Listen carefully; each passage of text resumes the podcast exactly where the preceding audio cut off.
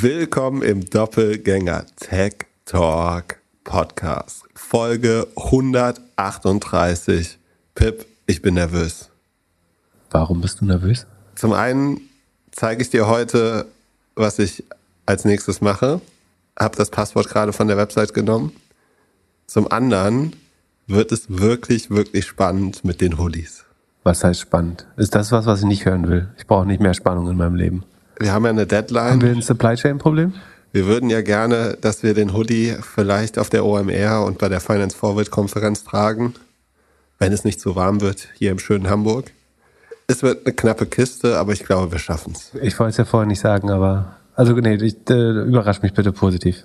Ja, also ähm, genau, es gibt ein, zwei Feiertage, aber äh, die Order ist durch, ist alles eigentlich am Plan. Ich habe Fotos schon gesehen, ist super, ist halt individuell. Die, die Hoodies werden halt tatsächlich für uns zusammengenäht und ähm, deswegen ist es halt nichts, was, was man von der Stange kauft. Das Gute ist, du kannst ähm, 2022 kannst du alles auf Supply Chain, Labor Shortage, Inflation, hohe Zinsen, Foreign Exchange Probleme schieben ähm, und du bist, also ich, ich durchschaue das natürlich und weiß, es liegt an Unfähigkeit, aber so, ansonsten sagen die, die großen Wall Street CFOs kriegen damit so ziemlich alles entschuldigt gerade. Genau. Und äh, vorausschauen. Genau, und irgendwann im Sommer ist es dann das gute Wetter, warum das im E-Commerce nicht klappt. Aber ja, der kleine Downer, aber ich glaube, wir werden alle positiv überrascht. Also was ist denn dein, deine avisierte Delivery Date? Also erste Maiwoche. Also diese Sachen kommen erste Maiwoche. Geburtstag im Mai, krieg ich zu meinem Geburtstag. Ja, du, dein, du hast Und wenn ja, du es selber reinstickst. du hast ja drei, vier Tage äh, vor der OMR-Geburtstag. Und äh, im besten Fall hast du dann schon dein Hoodie an. Im schlechtesten Fall wartet der Hoodie auf dich, wenn du aus Hamburg zurückkommst. Das wäre enttäuschend. Und die andere Sache, da- wird es ein Cliffhanger mit deiner äh, neuen Sache? Kommt es erst am Ende oder mitten im Podcast? Oder? Nee, ich wissen würde, noch nicht wann. ich würde sagen, wir reden kurz über Twitter, Tesla, was es Neues gibt von Elon und dann zeige ich dir die Webseite. Also, du kennst die Webseite ja schon kurz. Du hattest ja ein kleines Sneak Peek und ich freue mich auf deine Fragen. Okay, De dein äh, persönliches Twitter-Update, ähm, also das vorherige Geschehen, was bisher geschah. Äh, Elon Musk, ähm, reichster Mann der Welt, äh, ungefähr 270, 250 Milliarden schwer, ähm, wollte sich zu seinem Geburtstag ähm, Twitter kaufen und dafür 43 Milliarden bieten. Meine Meinung war, das wird nicht reichen, plus ist ganz schön schwer, das Geld zusammenzukratzen. Ähm, und so weiter. Wir, Wen das interessiert, der kann die letzten zwei Episoden hören.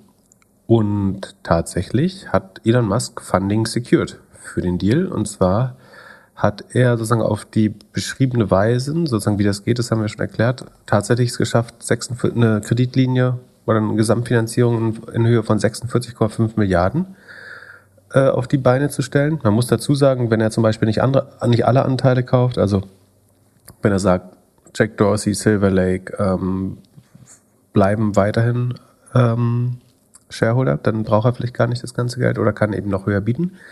Aber so, was, was er jetzt als Kreditlinie zur Verfügung oder als Finanzierung zur Verfügung gestellt hat, bekommen hat, sind 46,5 Milliarden, was sich wie folgt äh, zusammensetzt. Unter anderem eine 13 Milliarden Kreditlinie von Morgan Stanley organisiert, wo ich gesagt habe, bei 600 Millionen Cashflows wird es schwer, also er, anfangs habe ich gesagt 5, dann habe ich gesagt im besten Fall 10 würde man beim, beim derzeitigen Zinsszenario ähm, und dem Cashflow könnte man vielleicht maximal 10 Milliarden sozusagen an Schulden auf die Firma legen. Jetzt hat er es geschafft, ähm, keine Ahnung, ob er seinen Reality Distortion Field auf Morgan Stanley appliziert hat oder ob die zusammen Joints geraucht haben. Auf jeden Fall wollen die ihm jetzt eine Kreditlinie für 13 Milliarden zur Verfügung stellen, die sie danach natürlich sofort wieder an andere Kunden weiterverkaufen. Also die tatsächlichen ähm, Kreditgeber werden dann irgendwelche anderen Fonds sein oder was. Also Morgan Stanley ist dann nur der Vermittler. Es wird von denen wahrscheinlich irgendwie securitized oder vermittelt. Dann hat er 12,5 Milliarden auf seine Tesla-Shares beliehen. Und zwar auf Tesla-Shares in Höhe von 62,5 Milliarden. Ähm, das heißt, daran sieht man, die wurden mit nur noch 20 Prozent beliehen. Das ist, was an, also was man anscheinend bereit ist für Tesla Shares im Moment, sozusagen, wenn man die als Collateral, als Sicherheit anbietet, dann ist deren sicherer Wert, den Banken einschätzen, bei 20 Prozent. Das ist ja auch vielsagend. Ähm, also Aktien würde man nie zu 100 Prozent beleihen, das muss man auch dazu sagen. Eine, eine Amazon, da würdest du vielleicht 40, 50 Prozent drauf bekommen, aber bei einer Tesla ist es eben schon erheblich weniger. Er wird selber ähm, oder mit einem Konsortium äh, von Menschen 21 Milliarden äh, so ein eigenes Geld mitbringen, das er anscheinend rumliegen hat. Oder, das kommt aus, äh, zufälligerweise hat er sagen mit den Q1 Earnings, mit oder durch oder für die Q1 Earnings einen 23 Milliarden Bonus. Äh, der kriegt ja kein Gehalt bei Tesla, ähm, aber dafür hat er dann wahrscheinlich einen 23 Milliarden Bonus realisiert dieses Quartal. Problem dabei wäre, um den tatsächlich zu realisieren, also cashwirksam zu machen, müsste das, also dieser Bonus besteht aus Call Options, also Vorkaufsrechten auf, oder nicht ja, Kaufoptionen auf ähm, Tesla-Aktien zum Preis von 70 Dollar. Tesla steht im Moment bei äh, 1000, das heißt Differenz 930, 940 Dollar gerade. Ähm, um dieses Geld sozusagen, um diese, dieses Geldes habhaft zu werden, äh, müsste er aber diese Call-Option ausüben und dann die Shares verkaufen. So, das würde auf den Kurs von Tesla drücken. Vielleicht hat er die 21 Millionen aber auch irgendwo noch unterm Kopfkissen gefunden, das weiß man nicht. Genau, dann hat er so ein weitere Produktversprechen äh, schon gemacht. Ähm, und zwar hat er gesagt, if our Twitter bit succeeds, also man muss sagen, das äh, Board hat inzwischen gesagt, so sie werden das jetzt wohlwollend prüfend, äh, das Angebot, und gucken sich das genau an. Ähm, ich selber finde diese 54,20 ehrlich gesagt immer noch zu niedrig.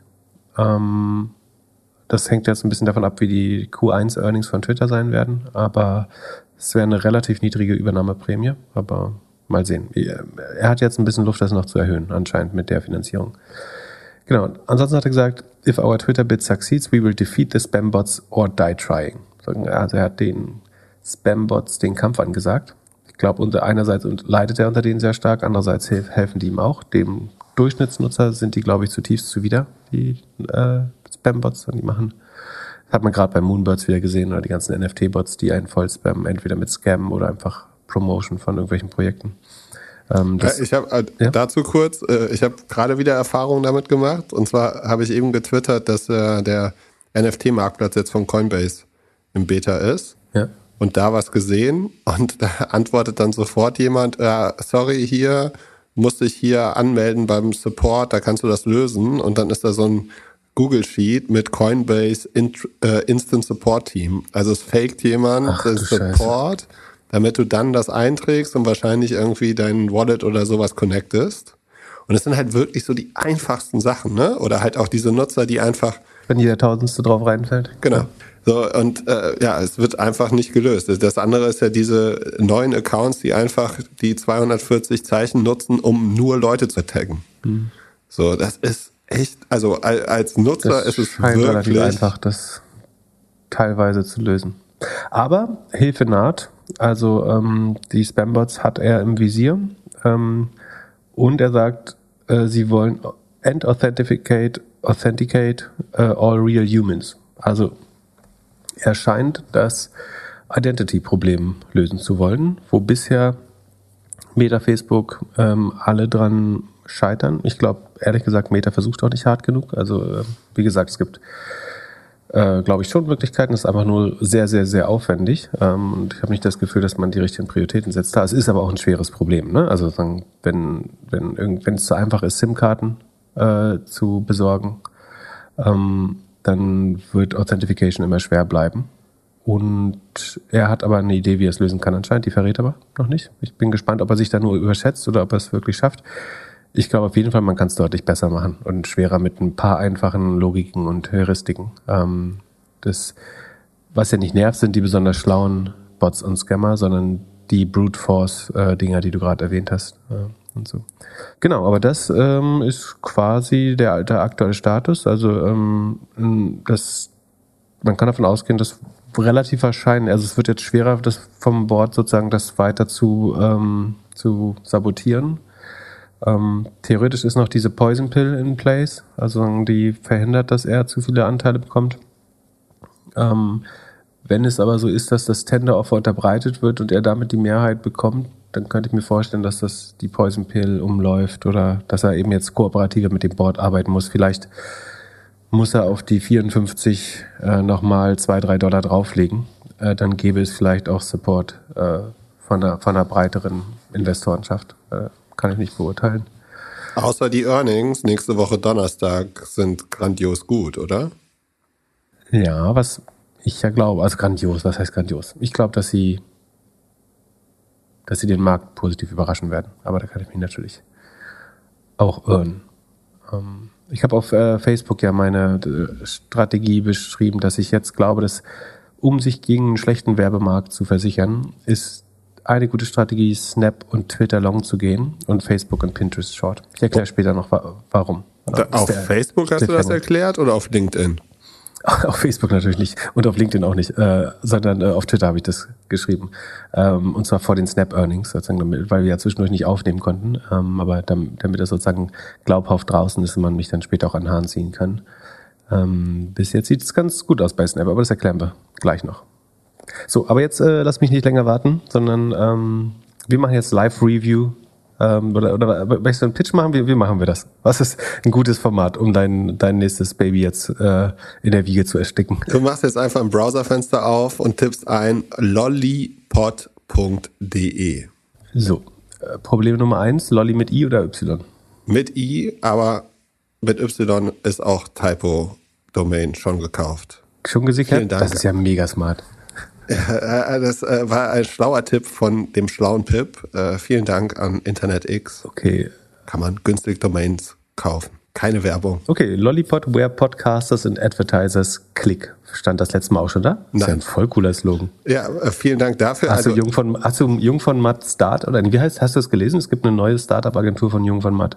Nur für Startups. Würdest du die beschäftigen mit sowas? Um sagen, so, also offensichtlich brauchst du ja keinen Texter, weil Where Podcasters and Advertisers Click ist ja schon ein großartiger Claim, aber. Naja, also es gibt zwei Welten.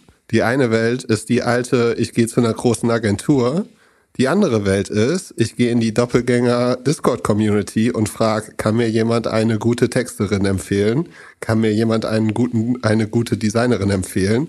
Also vielen Dank an Philipp und an Daniel. Hast du das wieder Community Sourced hier komplett? Genau, also äh, also nicht komplett. Also die Leute sind alle früher bezahlt. Hatte, früher hatte Philipp noch Mitarbeiter in seinen erfolglosen Startups. Inzwischen inzwischen macht das alles die Community. Nee, nee, nee, alle sind gut bezahlt. Also äh, das nicht. Aber äh, ich habe tatsächlich zwei Intros bekommen für den Designer und für den Texter und habe in den letzten zwei Wochen mit denen sehr gut zusammengearbeitet. Also falls jemand DCI ähm, gefällt oder die Texte, ich, ich, schiebe gerne die Intros weiter. Was glaubst du, wie lange braucht Jung von Matt, so eine neue Agentur aufzusetzen? Die haben ja viele so Beiboote, aber. Oh, nicht so lange. Ich überlege so ein bisschen, ob das Timing, ob sie das Timing ein bisschen verpasst haben und dachten, so als die dicken Budgets überall rumfliegen, da, da schopfen wir die Sahne so ein bisschen runter.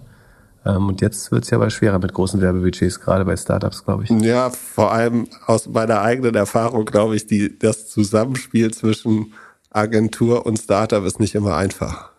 Nicht gut? Aber sind es nicht die jungen Coolen, die das machen? Ja, bestimmt schon, aber die Budgets sind ja eine andere, obwohl mittlerweile gibt's ja so viel Kohle äh, in, den, in, den, in den Runden, dass es da ähnlich ist. Bei mir war es so, ich habe ja mit. Kann, kann Tiger, Tiger eine Rahmenvereinbarung machen mit 20% Discount oder so. Genau.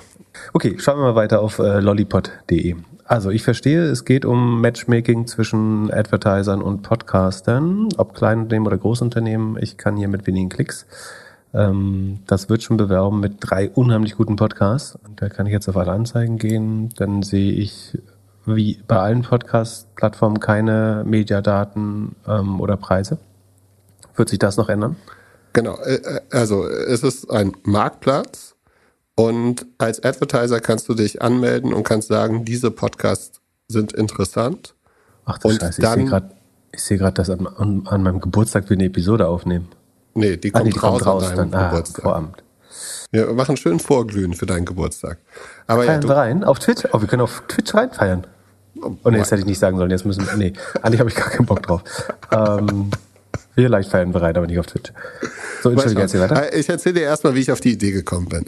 Also, es gab mal, äh, eigentlich durch diesen Podcast, und zwar habe ich, irgendwann gab es die News, dass äh, Spotify einen so Podcast-Advertising-Plattform gekauft hat.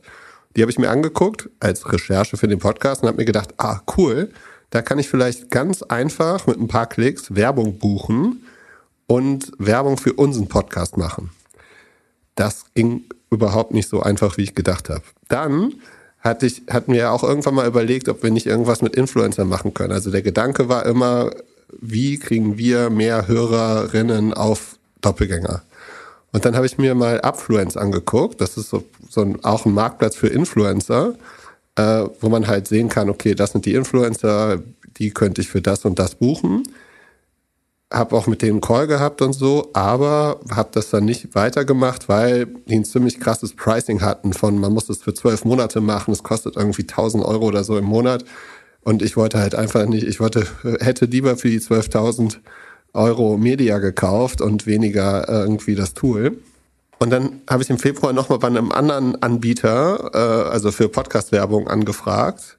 Und die haben mir eine E-Mail geschickt mit 15 Podcast-Namen in einem PDF. Und da habe ich, da kam ein kleiner, ich möchte automatisieren. Äh, ja, da nehmen die aber 30 Prozent für. Ja, das auch. Äh, und das fand ich irgendwie ein bisschen zu hart und zu oldschool. Und dann natürlich, wir arbeiten mit einem Supervermarkter zusammen, aber man sieht halt auch, dass das halt viel Kommunikation hin und her ist. Und so bin ich darauf gekommen. Und ich hatte mir nach, nach Yocast, wo ich wahrscheinlich den gleichen Fehler gemacht habe wie mit Why Own It, habe ich mir geschworen, ich mache jetzt nichts mehr, was kompliziert in der Umsetzung ist. Ich will jetzt nicht mehr das Rad neu erfinden.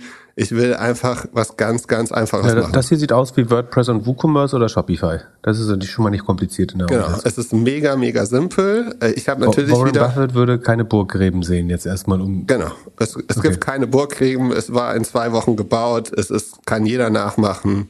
Go for it. Äh, es hat jemand. Was ist deine Edge dann? Sozusagen, warum soll du, du pitch mich ja jetzt mal äh, aus Spaß. Warum soll ich investieren, wenn das jeder kann? Was ist deine Edge? Naja, das Beste ist, du musst nicht investieren, weil es mich nichts bis jetzt gekostet hat. Und ich sehe auch nicht, wie, also warum ich dafür Geld raisen sollte. Äh, meine Edge ist, ich mache das mit jemandem zusammen, der das Ding in einer Woche gebaut hat. So, andere brauchen da vielleicht vier Wochen für. Und ähm, wir haben auch einen, also auch Danke an eine Person, äh, die uns in der letzten Minute, auch ein Podcast-Hörer, der uns in der letzten Minute geholfen hat. Ich freue mich aufs Lunch nächste Woche. Ähm, äh, aber wie gesagt, das Ziel ist das Team. Ich glaube, für mich, für mich passt das Produkt super. Ich kann mit vielen oder telefoniere gerade mit vielen Podcastern, Podcasterinnen. Ähm, es wird natürlich, die Challenge wird natürlich der Marktplatz sein. Ich weiß ja, du hast drei Tipps für mich. Ja, Inventory, Inventory, Inventory. Genau, also einmal von den Podcastern, aber auch von den Werbetreibenden so. Das wird jetzt in den nächsten Wochen versucht und, und dann wird geschaut. Wer, Mal gucken. Wer von euch beiden macht Sales dann? Ich. Okay. Telefonieren kannst du ja.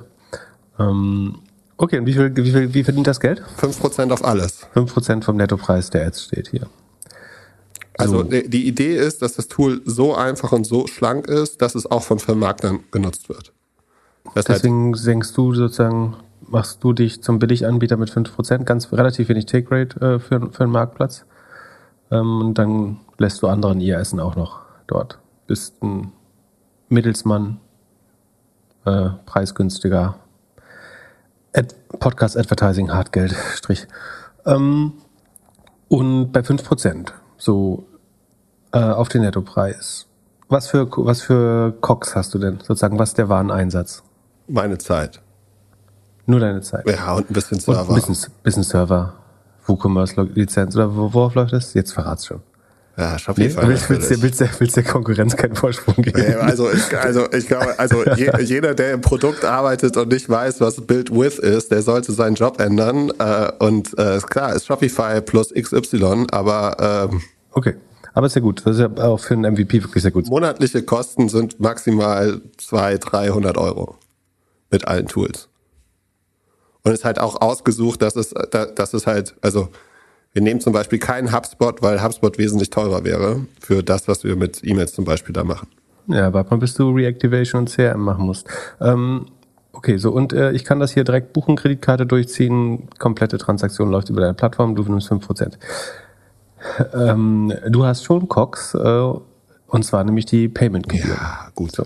Und auf welchen Anteil entfallen die? Auf die deine Take Rate, auf den Nettopreis oder auf den Bruttopreis? Ja, ich weiß, Papa, das ist dieses Thema, was wir mit Uber hatten. Ne? Also ja. klar, ich zahle natürlich, wenn jetzt jemand für 10.000 Euro äh, Werbung bucht und mit Kreditkarte zahlt, dann zahle ich natürlich irgendwie 1,5 Prozent oder so auf die Kreditkarte. Ja, und dann sind 50, da hast du auf einmal 50 Prozent Cox und nur noch 50 Prozent Marge ja. übrig. Ähm, bei 119 Prozent, ja, so rund. Also wenn du da ein Modell baust, was wir noch nicht gemacht haben, und zwar erstmal wichtig, dass wir irgendwie schnell da so ein Produkt machen und es war auch sehr erfrischend, so schnell so ein Produkt mal zu, hinzustellen. Äh, dann ja, wird wahrscheinlich 33 Prozent aller Orders wird über Kreditkarte sein, vielleicht ein bisschen mehr noch, je nachdem. Kann dann, man kann dann optimieren, ob man irgendwie Leute auf Rechnung oder so hinkriegt. Oder wie es halt bei einem Marktplatz dann auch manchmal übrig ist, dass man hier und da irgendwie noch ein bisschen am Pricing ändert.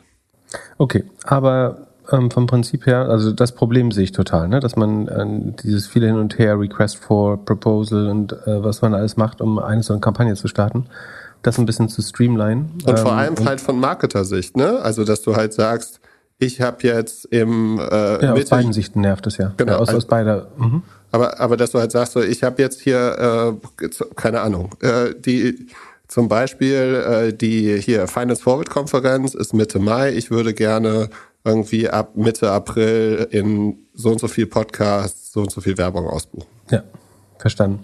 Also es wird shoppable letztlich dadurch, ähm, die Podcast-Ads. Das hat auf jeden Fall gefehlt. Ähm, dazu sagen, brauchst du ein bisschen Transparenz auch, ne? Also irgendwie spätestens nachdem ich mich angemeldet habe, würde ich Mediadaten sehen und TKPs. Ja, genau.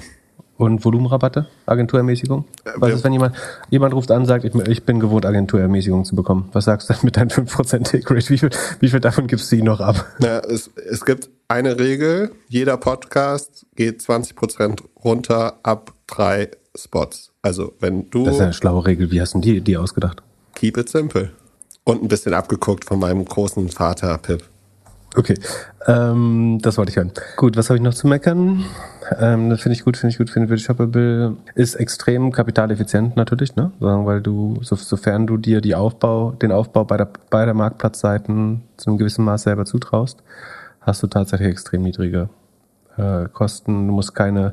Achso, äh, was kommt, wenn die, die guten Podcasts-Leute äh, haben wollen, dann sagen die ganz schnell, äh, ja, klar würde ich bei dir mitmachen. Ähm, und wann überweist du meine 200.000 Euro Vorschuss, wenn das so gut läuft, wie du sagst? Ja, das Spiel werde ich sehr wahrscheinlich nicht spielen können.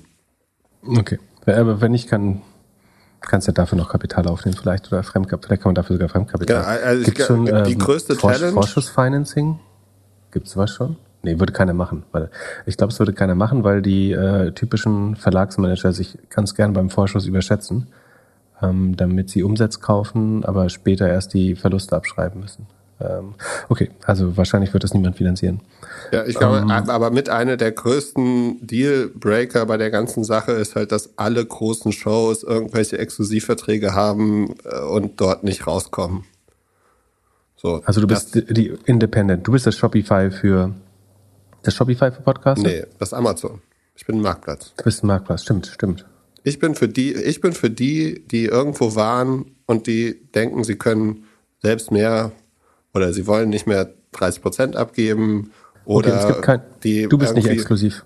Du bist also du kannst darf weiter mit anderen rummachen. Kannst bei mir mit jedem in die Kiste gehen, ist komplett egal. Ich möchte für dich das beste Produkt bauen, für die Advertiser die Sachen schnell findbar machen und für die Agenturen, dass sie vielleicht ihre Mitarbeiterinnen ein bisschen belasten, äh, nicht belasten, sondern entlasten können. Wie verifizierst du die True True Views, True Listens, wenn du keinen eigenen Pixel im Podcast hast? Das äh, wird vielleicht auf der Product Roadmap irgendwann kommen. Also man kommt, wenn, wenn es richtig funktioniert, kommt man, glaube ich, nicht drum herum, selbst einen Ad-Server aufzustellen. Bis dahin verbirgst du dich für die Ehrlichkeit deiner Publisher? Bis dahin muss man wie wahrscheinlich 80 Prozent äh, in diesem Podcast-Werbebusiness mit Screenshots und ein bisschen Vertrauen arbeiten. Verstehe. Okay, so. na dann, viel, viel Erfolg. Was denkst du? Mein Geld willst du ja nicht. Ob wir sozusagen, ob wir da teilnehmen, müssen wir später nochmal 50-50 entscheiden. äh, ich kenne jemanden, der da eine Sperrminorität hat. ähm, Nee, aber da das äh, ja Arbeit äh, wegschafft. Was ich meine, ich, ich glaube, das ist ein super, also auf jeden Fall worth trying, einfach weil es so kapitaleffizient ist. Ähm, ist relativ einfach, kostet nur Zeit. Ähm, dir macht sowas ja Spaß, mit, mit Leuten zu reden. Problem ist da, Lösung löst Teile des, Teile des Gesamtproblems auf jeden Fall schon mal. Ähm, ich glaube, es macht es niedrigschwelliger, Podcast-Werbung zu buchen. Äh, das ist gut. Also, dass auch mal jemand, der ähm, aber ich darf als, als Publisher darf ich dann trotzdem noch ablehnen, wenn ich dann, äh, wenn jetzt Philip Morris äh, oder Coca-Cola da fragt. Ja, also ich oder Kraus Maffei, dann kann ich irgendwie trotzdem noch sagen, ich möchte es nicht. Ich gebe dir ein Beispiel. Es kommen zwei Advertiser auf die Plattform. Der eine macht Hundebetten irgendwie nachhaltig, der andere macht Zigaretten. Und äh, dann kriegst du irgendwann Notification als Podcaster, hey, hier, das sind die Werbetreibenden auf der Plattform, die haben beide Interesse an dir. Und dann klickst du an, ja, für Hundebetten würde ich Werbung machen, passt, ich habe einen Hund. Für Zigaretten eher nicht, kann ich meinen Kindern nicht erklären. Und dann sieht der Hundebettenbetreiber sieht den TKP und kann sofort buchen. Dann funktioniert es halt wie wenn er äh, äh, ein paar Schuhe kauft und äh, ja, der Zigarettenanbieter, der muss dann gucken, äh, welche Podcasts fit sind. Verstehe. Was ich noch machen würde, ich würde aufschreiben, für wen die in der Vergangenheit geworben haben. Das würde mich zum Beispiel interessieren. Ja, also, äh, also ich will ja nicht, dass ich direkt zwei Spots nach einem Konkurrenten werbe zum Beispiel. Und gleichzeitig gibt es mir ein gutes Gefühl dafür auch, äh, was das typische Umfeld ist, glaube ich, wenn ich sehe, was die letzten fünf, sechs Werbekunden waren. Ja. Ja, sehr guter Punkt. Also es gibt auf jeden Fall auf der Produktdetailsicht noch viel, was man irgendwie aufwerten kann. Von auch äh, ein paar Bewertungen damit reinnehmen und so äh, auch vielleicht äh, Feedback von, von Werbekunden, wie zufrieden die damit waren. Da kann man noch viel machen. Aber ja, let's see. Mal gucken. Okay. Ich werde berichten. Deine nächsten zehn Anrufe machst du bei Advertisern oder bei Podcastern? Podcastern erstmal. Okay, eigentlich hast du was gelernt. Ähm, genau, ich, ich wollte nämlich gerade, also dir Glückwünschen und dazu aufrufen, dich zu unterstützen mit viel Werbebuchung, aber es macht ja überhaupt keinen Sinn. Äh, sagen wir, es würde ja im Moment noch auf sehr konzentriertes, in, äh, sehr hochwertiges, muss man sagen, aber äh, sehr konzentriertes äh, Inventar treffen. Aber es kann schon sein, dass euer Lieblingspodcast bald nicht mehr Verfügbarkeiten hat. Ne? Also ein bisschen FOMO kannst du schon, kannst du schon ja, so, das, das, ist ja aber ein anderes Problem. Jetzt sieht ja jeder, dass wir überhaupt nicht ausgebucht sind. Oder vielleicht hast du das auch nur nicht, hast du, vielleicht hast du es auch nur nicht reingeschrieben. Aber aber, äh, ist das nicht so ein bisschen, dass man, äh, wenn, wenn hier drin steht, jede Woche noch zwei Slots frei, ähm, dass das auch ein bisschen zu billow aussieht? Ja, also, genau. Sieht jetzt aus wie ein Shelfhagger hier, also wie ein, wie sagt man das schon? Regal. Äh, Ladenhüter. Was würde ähm, denn der Growth Hacker machen? Würde der dann einfach Fake it till you make it machen und jede zweite Folge rausnehmen? Und später wieder dazufügen? Ja, nicht nur so. Ich würde sogar schon ausverkauft auf die ersten vier gleich mal schreiben, egal ob das die Wahrheit ist oder nicht. Nee? das ist ein guter Punkt. Ich, ich, ich, äh, ich war gestern, äh, nachdem ich den OMR Podcast gehört habe, bei Timeless Investments. Da ist äh, alles. Ach so, und bei Flaschenpost funktioniert das ja auch sehr gut. Da sind die Top-Angebote der Woche immer ausverkauft. Die sind auf, also die nehmen so ungefähr ein Drittel bis zur Hälfte der Startseite weg und sind aber alle ausverkauft. Ähm, den Growth Hack würde ich auf jeden Fall auch anwenden. Und die ersten drei Folgen sind schon mal, mal damit FOMO generiert wird, ausverkauft. Top, ist notiert. Und dann kann man aber individuell anfragen, um sich für 20 Prozent mehr kann man sich vielleicht dann nochmal vorne einen anderen Advertiser schieben oder so. Ja. Na gut. Okay, also. ich wünsche dir äh, viel Erfolg. Ja, mal schauen. Ich werde berichten. Was ja. denkst du, wie viele Sign-ups gibt es in der ersten Woche bis, äh, bis Mittwoch, bis wir aufnehmen? Auf der Podcaster-Seite? Nee, auf der Advertiser- und Podcaster-Seite. Was Aber denkst du? Du kannst jetzt mal aufrufen, dass Podcaster sich selber anmelden dürfen, auch damit du Telefonarbeit sparst. Ja, genau. Also, falls ihr Podcaster seid, äh, bitte anmelden. Falls ihr Advertiser seid, bitte anmelden. Wie viele Hörer braucht man mindestens? Ist egal. Also, bei kleinen Podcasts machen wir halt dann Deals, die halt dann länger sind. Das meiste geht ja auf die Hörerzahlen. Okay. Aber so 500 pro Folge wäre schon gut. Und glaubst du, es werden sich auf der, auf der Supply-Seite auch Netzwerke an wenn du erfolgreich wirst, schon. Aber ähm, dann, was muss passieren, damit sich ein, ein Podcast-Netzwerk auf der Supply-Seite, also der Publisher-Seite, anmeldet, glaubst du? Also ist ein Studio Womans oder was weiß ich, da, dahin geht oder ähm, keine Ahnung, wer sowas noch baut und dann sagt, wir glauben, wir können hier extra Volumen mitnehmen oder extra Nachfrage, wenn wir unsere Podcasts hier auch listen. Also äh, da gibt es ein Thema, dass viele von den Studios bei vielen Sachen halt längere Kooperationen machen. Einfach aus dem, ich glaube, es ist einfach der Business Case so. Die kaufen sich einen Promi, dem versprechen sie irgendwie 5.000, 10.000 Euro pro Folge und parallel holen sie sich dann irgendwie einen Deal für ein Jahr mit einem Telefonanbieter, damit sie das irgendwie bezahlen können. Also, das ist aber sehr aus TV-Produktion und so abgeschaut, oder? Ja, aber das ist ja Medien so. Ähm, ich glaube schon, dass in Zukunft jedes äh, Produktionshaus ein ähnliches, einen ähnlichen Service haben wird, weil es einfach viel Kommunikation spart. Ah, dann kannst du es ja white labeln und verkaufen. Deine Shopify-Lösung.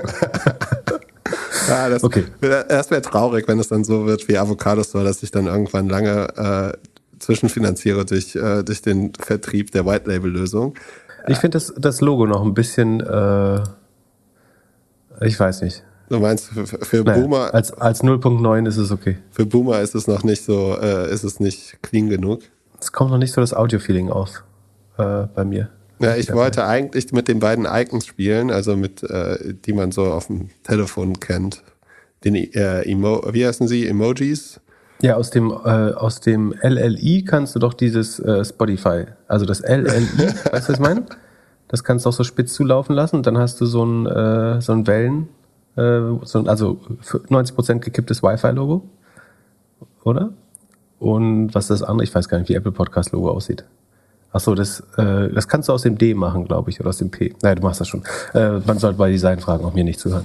Ja, genau. Also Olli, okay. hör, hör einfach also ich nicht zu. habe jetzt ein bisschen rumgenörgelt, aber ich wünsche natürlich viel Erfolg. Und äh, wie gesagt, ich glaube, das Pro Problem gibt es äh, sagen aus First-Hand-Podcast-Erfahrung, aus Advertiser-Erfahrung auch. Ähm, aber warum, achso, die wichtigste Frage, warum hat es noch keiner vor dir entdeckt und gemacht? Na, es gibt ein bisschen, ne? also es gibt den einen oder anderen Konkurrent auf jeden Fall. Auch aus Deutschland. Mhm. Auch, auch mit WordPress wahrscheinlich. Ähm, aber äh, ja, ist halt, glaube ich, eine Frage. So, ich glaube, dass Aber du setzt auf deine Operational Skills. Ja, vor allem auf die von meinem Partner. Na gut, wie gesagt, toi toi toi. Äh, investieren darf keiner, hast du gesagt. Nö, erstmal nicht. Also du natürlich immer. Ich immer? Na gut, dann müssen wir trinken gehen. Das ist erstaunlich trinkfest, habe ich neulich festgestellt. Das ist mich positiv überrascht. Ich habe ich hab, äh, festgestellt, dass Corona in Berlin nicht gibt und dass äh, aber die Corona-App in Berlin trotzdem funktioniert. Also äh, mein Handy ist jetzt rot. Aber du nicht. Du bist ja schon ausreichend durchseucht auch. Ja, ich, keine Ahnung. Vielleicht nächste Woche. Mal schauen. So, weiter im Programm. Ähm, Link in der Show Note. Und äh, jetzt lass mal hier weitergehen. Es handelt sich hierbei nicht um Anlageberatung. Keine spezifischen Kauf- und Anlageempfehlungen. Keine Anlageberatung, keine Rechtsberatung, keine Steuerberatung und auch keine Aufforderung zum Kauf oder Verkauf von Wertpapieren. Die Verantwortung für solche Trades liegt bei euch. Philipp und Philipp haften nicht für eure Verluste. Philipp und Philipp und Philipp können die Risikodisposition der HörerInnen nicht einschätzen. Ihr entscheidet selber, was ihr kauft und tragt dafür auch die Verantwortung. Alles könnt ihr auch nochmal unter doppelgänger.io slash Disclaimer nachlesen. Hier wurden wir gefragt, ob es eine Möglichkeit gibt für eine Privatperson, in äh, VCs zu investieren, also und somit in vielversprechende Startups. Also stellt euch vor, ihr seht irgendwie eins, zwei, drei VCs, die immer wieder schöne News publizieren, dass sie in spannende Startups investiert haben. Und ja, ihr fragt euch, ob ihr nicht auch äh, in den VC investieren könnt. Jetzt weiß ich, dass du LP in manchen VCs bist. Also du hast viel Taschengeld, was du dann äh, wie ein ja, Rentenfonds oder so in irgendwie in VCs gibst. Ähm, äh, aber äh, jetzt hier für mich als, als kleiner Mann, der ein, zwei JPEGs besitzt, ist das auch möglich? möglich wird das mehr und mehr gemacht. Die Frage ist, ob das schlau ist, äh, das zu tun. Was fand die Frage Bestandteil? So, ist, also ist das möglich? Es gibt immer mal wieder Lösungen, ähm, die das machen. Ist, so eins ist zum Beispiel so ein Neufund hat so, also, nee, also anfangen muss man mit Crowd, dem typischen Crowdfunding Solutions. Da ist mein Gefühl, ähm, ich weiß nicht, ob das ausreichend wissenschaftlich untersucht ist, aber mein Gefühl ist, dass da nicht die besten Startups landen, äh, auch nicht mal die durchschnittlichen, sondern ähm, es gibt immer ein sehr typisches Problem aus der BWL bei solchen Lösungen, ist die sogenannte adverse Selektion, die heißt, dass diejenigen Startups, die entweder nach außen signalisieren, dass sie gut sind, oder dass durch irgendwelche äh, Features, zum Beispiel Seriengründer oder besonders gute Pedigree, also die Herkunft der Gründer, äh, besonders attraktiv ist oder die, deren Ausbildung oder deren vorherige Arbeitgeber ähm, oder Gründerin, dass die natürlich in der Regel A, besseren Zugang zu den besten VCs auch haben. Und dass die mehr oder weniger sehr schnell vom Markt absorbiert werden. Und das, was ähm, dann noch zu den Crowdfunding-Plattformen geht, ist in den überwiegenden äh, Fällen so Eulenschießen, Dorfdisco morgens um vier, ähm, um nicht ein hässlicheres Wort zu sagen. Ähm, und also das nennt man wissenschaftlich adverse Selektion. Das heißt einfach, dass, sagen, dass die besseren Teile des Marktes verschwinden zu den besser informierten Teilen. Und was übrig bleibt, erhalten die Teile, die schlecht informiert sind, auf Deutsch gesagt Retail-Investoren, Kleinanleger und so weiter. Ähm, das trifft immer nicht auf alle Sachen zu. Es gibt auch mal auf einer Crowdfunding, Revolut war, glaube ich, ein, ist eines der erfolgreichsten Beispiele dafür, dass man auch mit Crowdfunding Glück haben kann.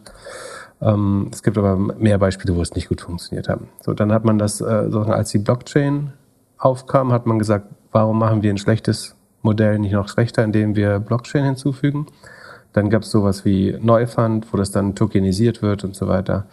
Ähm, da entstehen auch immer wieder neue Sachen.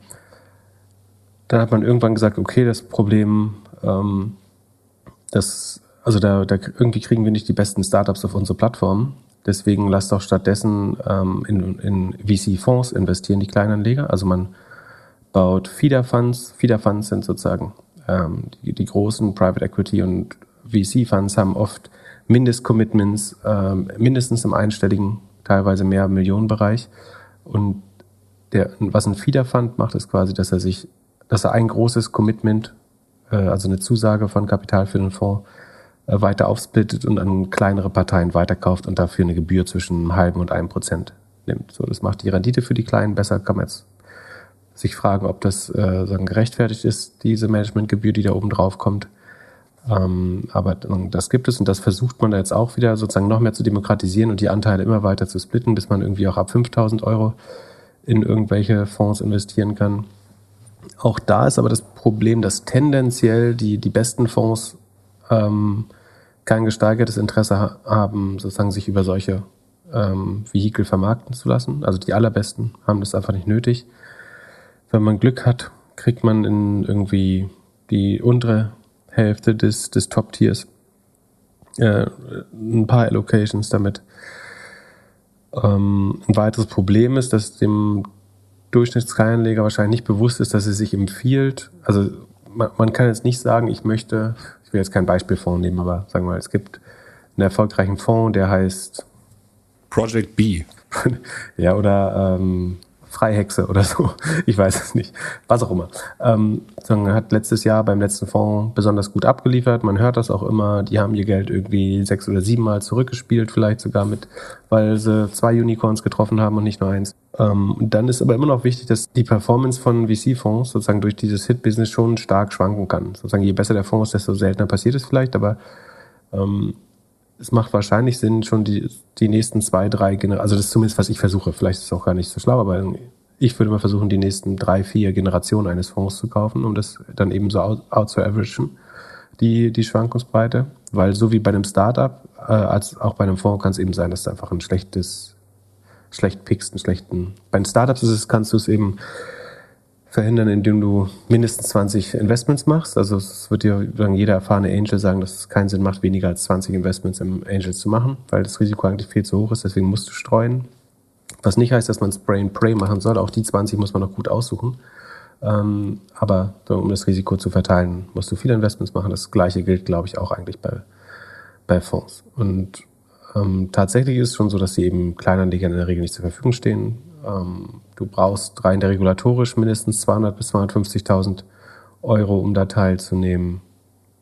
Und die Vehikel, die das versuchen sozusagen zu demokratisieren, ähm, führen entweder, sagen wir, extra Gebühren ein, die die Rendite schon deutlich schmälern. Ähm, das heißt nicht, dass es nicht trotzdem aus dem Markt outperformen kann, aber da muss schon viel zusammenkommen. Und ja, so richtig empfehlen würde ich es nicht. Also ein Startup hat keinen Grund, einen Kleinanleger sozusagen aufzunehmen, außer es findet gar keinen Investoren mehr, weil sozusagen die guten und besseren Startups würden immer sozusagen Smart Money haben wollen, irgendwelche Industrie-Professionals, andere Founder, ähm, Solo-VC-Fonds oder so.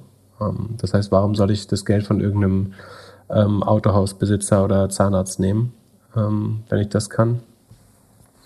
Und ähnlich sieht es eben auch bei den, bei den VCs aus. Also wenn ich da jetzt irgendwie ein kleines Ticket auf, aufnehme, dann habe ich mehr Verwaltungsaufwand relativ gesehen zu den großen, äh, vermutlich. Und Aber die auch. Großen haben doch auch, also da können sich doch auch Mitarbeiter beteiligen, oder? Für die wäre es doch gar nicht so schwierig, das auch aufzumachen. Ja, also sozusagen auch bei VC-Funds gibt es teilweise sozusagen selbstgemanagte Feeder-Funds, also dass man zum Beispiel einen Angel-Pool macht oder einen Mitarbeiter-Pool und so weiter wenn man das sehr effizient managt, kann das funktionieren. Aber mit externen Parteien ist es ja eben nochmal deutlich, deutlich schwerer, glaube ich. Ähm, was, wovon ich auch abraten würde, ist sozusagen börsennotierte äh, Venture Capitalisten. So, ich weiß nicht, ob es auch gute gibt, aber sagen, gerade die in Deutschland, also sagen, Rocket Internet war für, zumindest für die Anleger nicht besonders erfolgreich. Deutsche Startup Group oder wie die heißen, äh, ist ähm, keine gute Performance von also auch die Versprechung, dass man irgendwie an der Börse äh, dann, äh, dann gibt es jetzt auch neue Konstrukte, die, die das wieder versuchen. Das kann immer mal funktionieren, aber sagen, die Vergangenheit hat das eigentlich eher nicht gesehen, sozusagen. Weil, weil die, die das Geld nehmen, in der Regel dein Geld einfach nicht brauchen und schon gar nicht in so kleinen Stückelungen haben wollen. Und äh, Andreessen Horowitz hat doch auch irgendwann mal News irgendwie rausgebracht, dass sie vielleicht an die Börse gehen wollen. Würdest du da zeichnen? Hm, da muss man genau gucken, was man, also man würde die Managementgesellschaft zeichnen wahrscheinlich. Ähm, sie würden wahrscheinlich, vielleicht würden sie einen Evergreen Fund erst draus machen, also das Wandeln von, du hast ja so revolvierende Fondsgenerationen, also der Fonds wird irgendwie alle, bei Andreessen wahrscheinlich alle 18 bis 24 Monate neu geraced und ausgegeben. Ich glaube, bevor sie an die Börse gehen, würden sie wahrscheinlich einen Evergreen Fund draus machen. Könnte ich mir vorstellen. Würde ich da investieren? Die Frage ist, warum, ich glaube nicht, dass Andreessen noch deutlich mehr Geld verwalten kann, ehrlich gesagt. Also ich weiß gar nicht, warum die, also außer wenn die Gründer irgendwann aussteigen wollen, warum die jetzt an die Börse sollten. Ähm, ob die jetzt noch mehr Zugang zu Kapital brauchen. Puh. Es war noch eine Nachfrage. Ähm, warum bauen wir sowas nicht? Also warum hast du das nicht gebaut, sondern Podcast-Marktplatz? Also ist ja jetzt nicht so, dass ich irgendwie einen vollen Deal-Floor hätte und hier die ganze Zeit irgendwie irgendwo rein investieren würde. Ja, warum baust du nicht einen, äh, so ein einfachen Produkt, wo du das auch tokenized oder was weiß ich? Ja, äh, der Hörer, der, der Fragesteller, so ein paar Beispiele, Sekunde, ich kann mal vorlesen, ein paar Beispiele. Also, man kann ETFs machen mit Venture-Kapitalbeteiligung, Bruchstücke von VC-Beteiligung via Kryptos und so weiter und so fort. Braucht es? Also, ich würde es nicht machen, weil ich nicht selber dran glaube, sozusagen. Weil ich glaube, also weil ich eigentlich glaube, dass man damit nicht das Versprechen, also man, man demokratisiert halt den, die untere Hälfte oder das untere Viertel des Venture Capitals in der Regel damit. Deswegen ähm, würde ich es, glaube ich, nicht machen. Und das andere ist, was, was es auch unattraktiv macht, ist die, diese ganzen Firmen, die das so anbieten, sagen Startup-Investments ab 1000 Euro oder ab 5000 Euro, der verwendete Marketinganteil auf diese relativ kleine Summe ist ja also die, die Kosten der Akquise des, der Assets under Management sind ja vergleichsweise relativ hoch. Also du musst entweder darauf hoffen, dass die Leute viel Geld nachschieben oder das immer wieder machen, was bei schlechter Performance dann eben eventuell nicht eintritt. Ähm, und deswegen ist auch das Verhältnis, glaube ich, der, der, sagen, um das Kapital zu beschaffen, nicht besonders gut. Also ein guter VC muss deutlich weniger Geld ausgeben, um äh, Millionen, zig Millionen einzuwerben, als du mit so einer äh, Micro-VC-Feeder-Plattform. Und ähm, das führt halt zu den relativ hohen Gebühren und der relativen Ineffizienz im Markt. Also. Und was vielleicht auch noch wichtig ist, also es ist ja auch nicht jedem Retail-Anleger bewusst, dass die typische Fondslaufzeit äh, eben bis zu zehn Jahren sein kann. Also man, das man committet das Kapital in der Regel nicht über die gesamte Laufzeit, aber ein Teil des Kapitals kann dann eben zehn Jahre gebunden sein.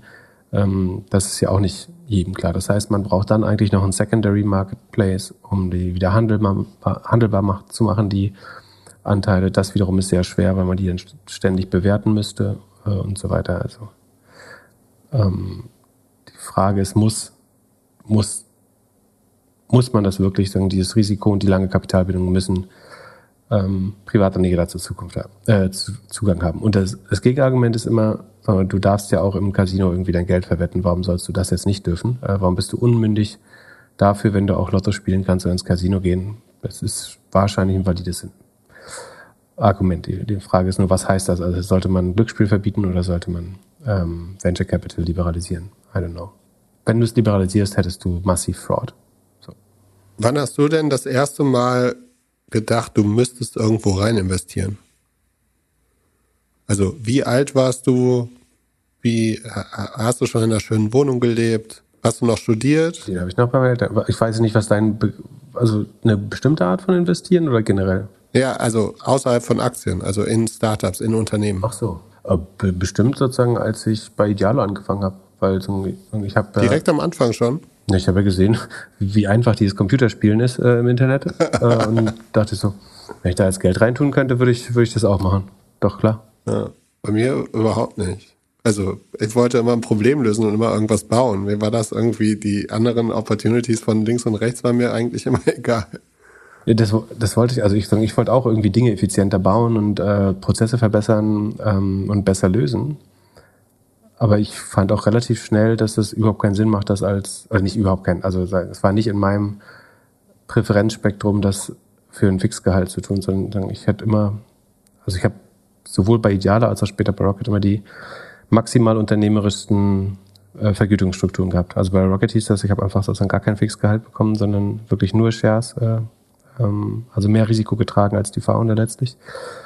Und äh, bei Idealo hatte ich auch relativ schnell den Fall, dass ich glaube drei Viertel oder mehr meines Gehalts äh, flexibel waren, also sozusagen von der Performance abhängen was, was sich deutlich unternehmerischer dann anfühlt. Wir haben nämlich auch die Frage reinbekommen von einem Studenten, beziehungsweise jungen Menschen, der gerne Startup-Investments Erfahrung sammeln würde äh, mit geringem Eigenkapital. Also wir haben schon mal darüber kurz gesprochen bei dieser Cap-Table-Frage, wo es einen äh, jungen Investor gab, der mitarbeiten wollte ähm, und irgendwie ein, äh, was war das, fünfstelliges äh, Ticket machen wollte.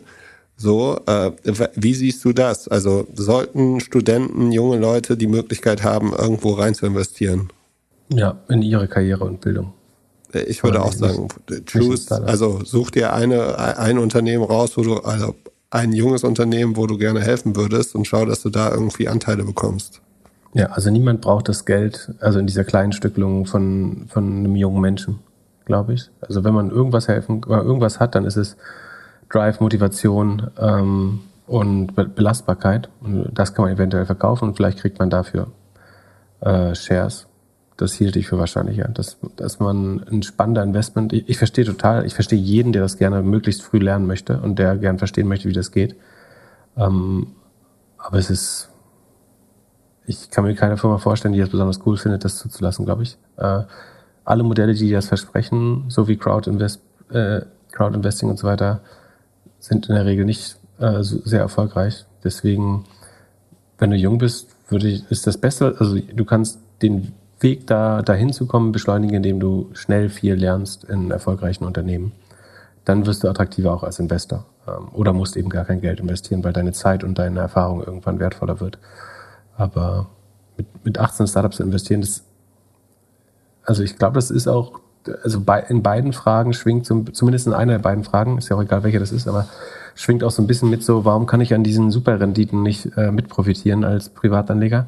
Also A, sagen, wenn, wenn immer da von diesen hohen Renditen gesprochen wird, geht es immer nur um das Top-Quartile, also dieses obere Viertel der Fonds. Ne? VC verdient, glaube ich, im Schnitt, wenn ich mich nicht irre, da gibt es immer so eine, oh, ich glaube, Studie von der Rim, Kauf, äh, Rim Kaufman Group, ja, ich glaube, die mehr oder weniger sagt, dass im Schnitt Venture Capital äh, nicht besonders viel Geld verdient, weil es auch einfach unheimlich viele schlechte, schlechte Venture Capitalisten gibt.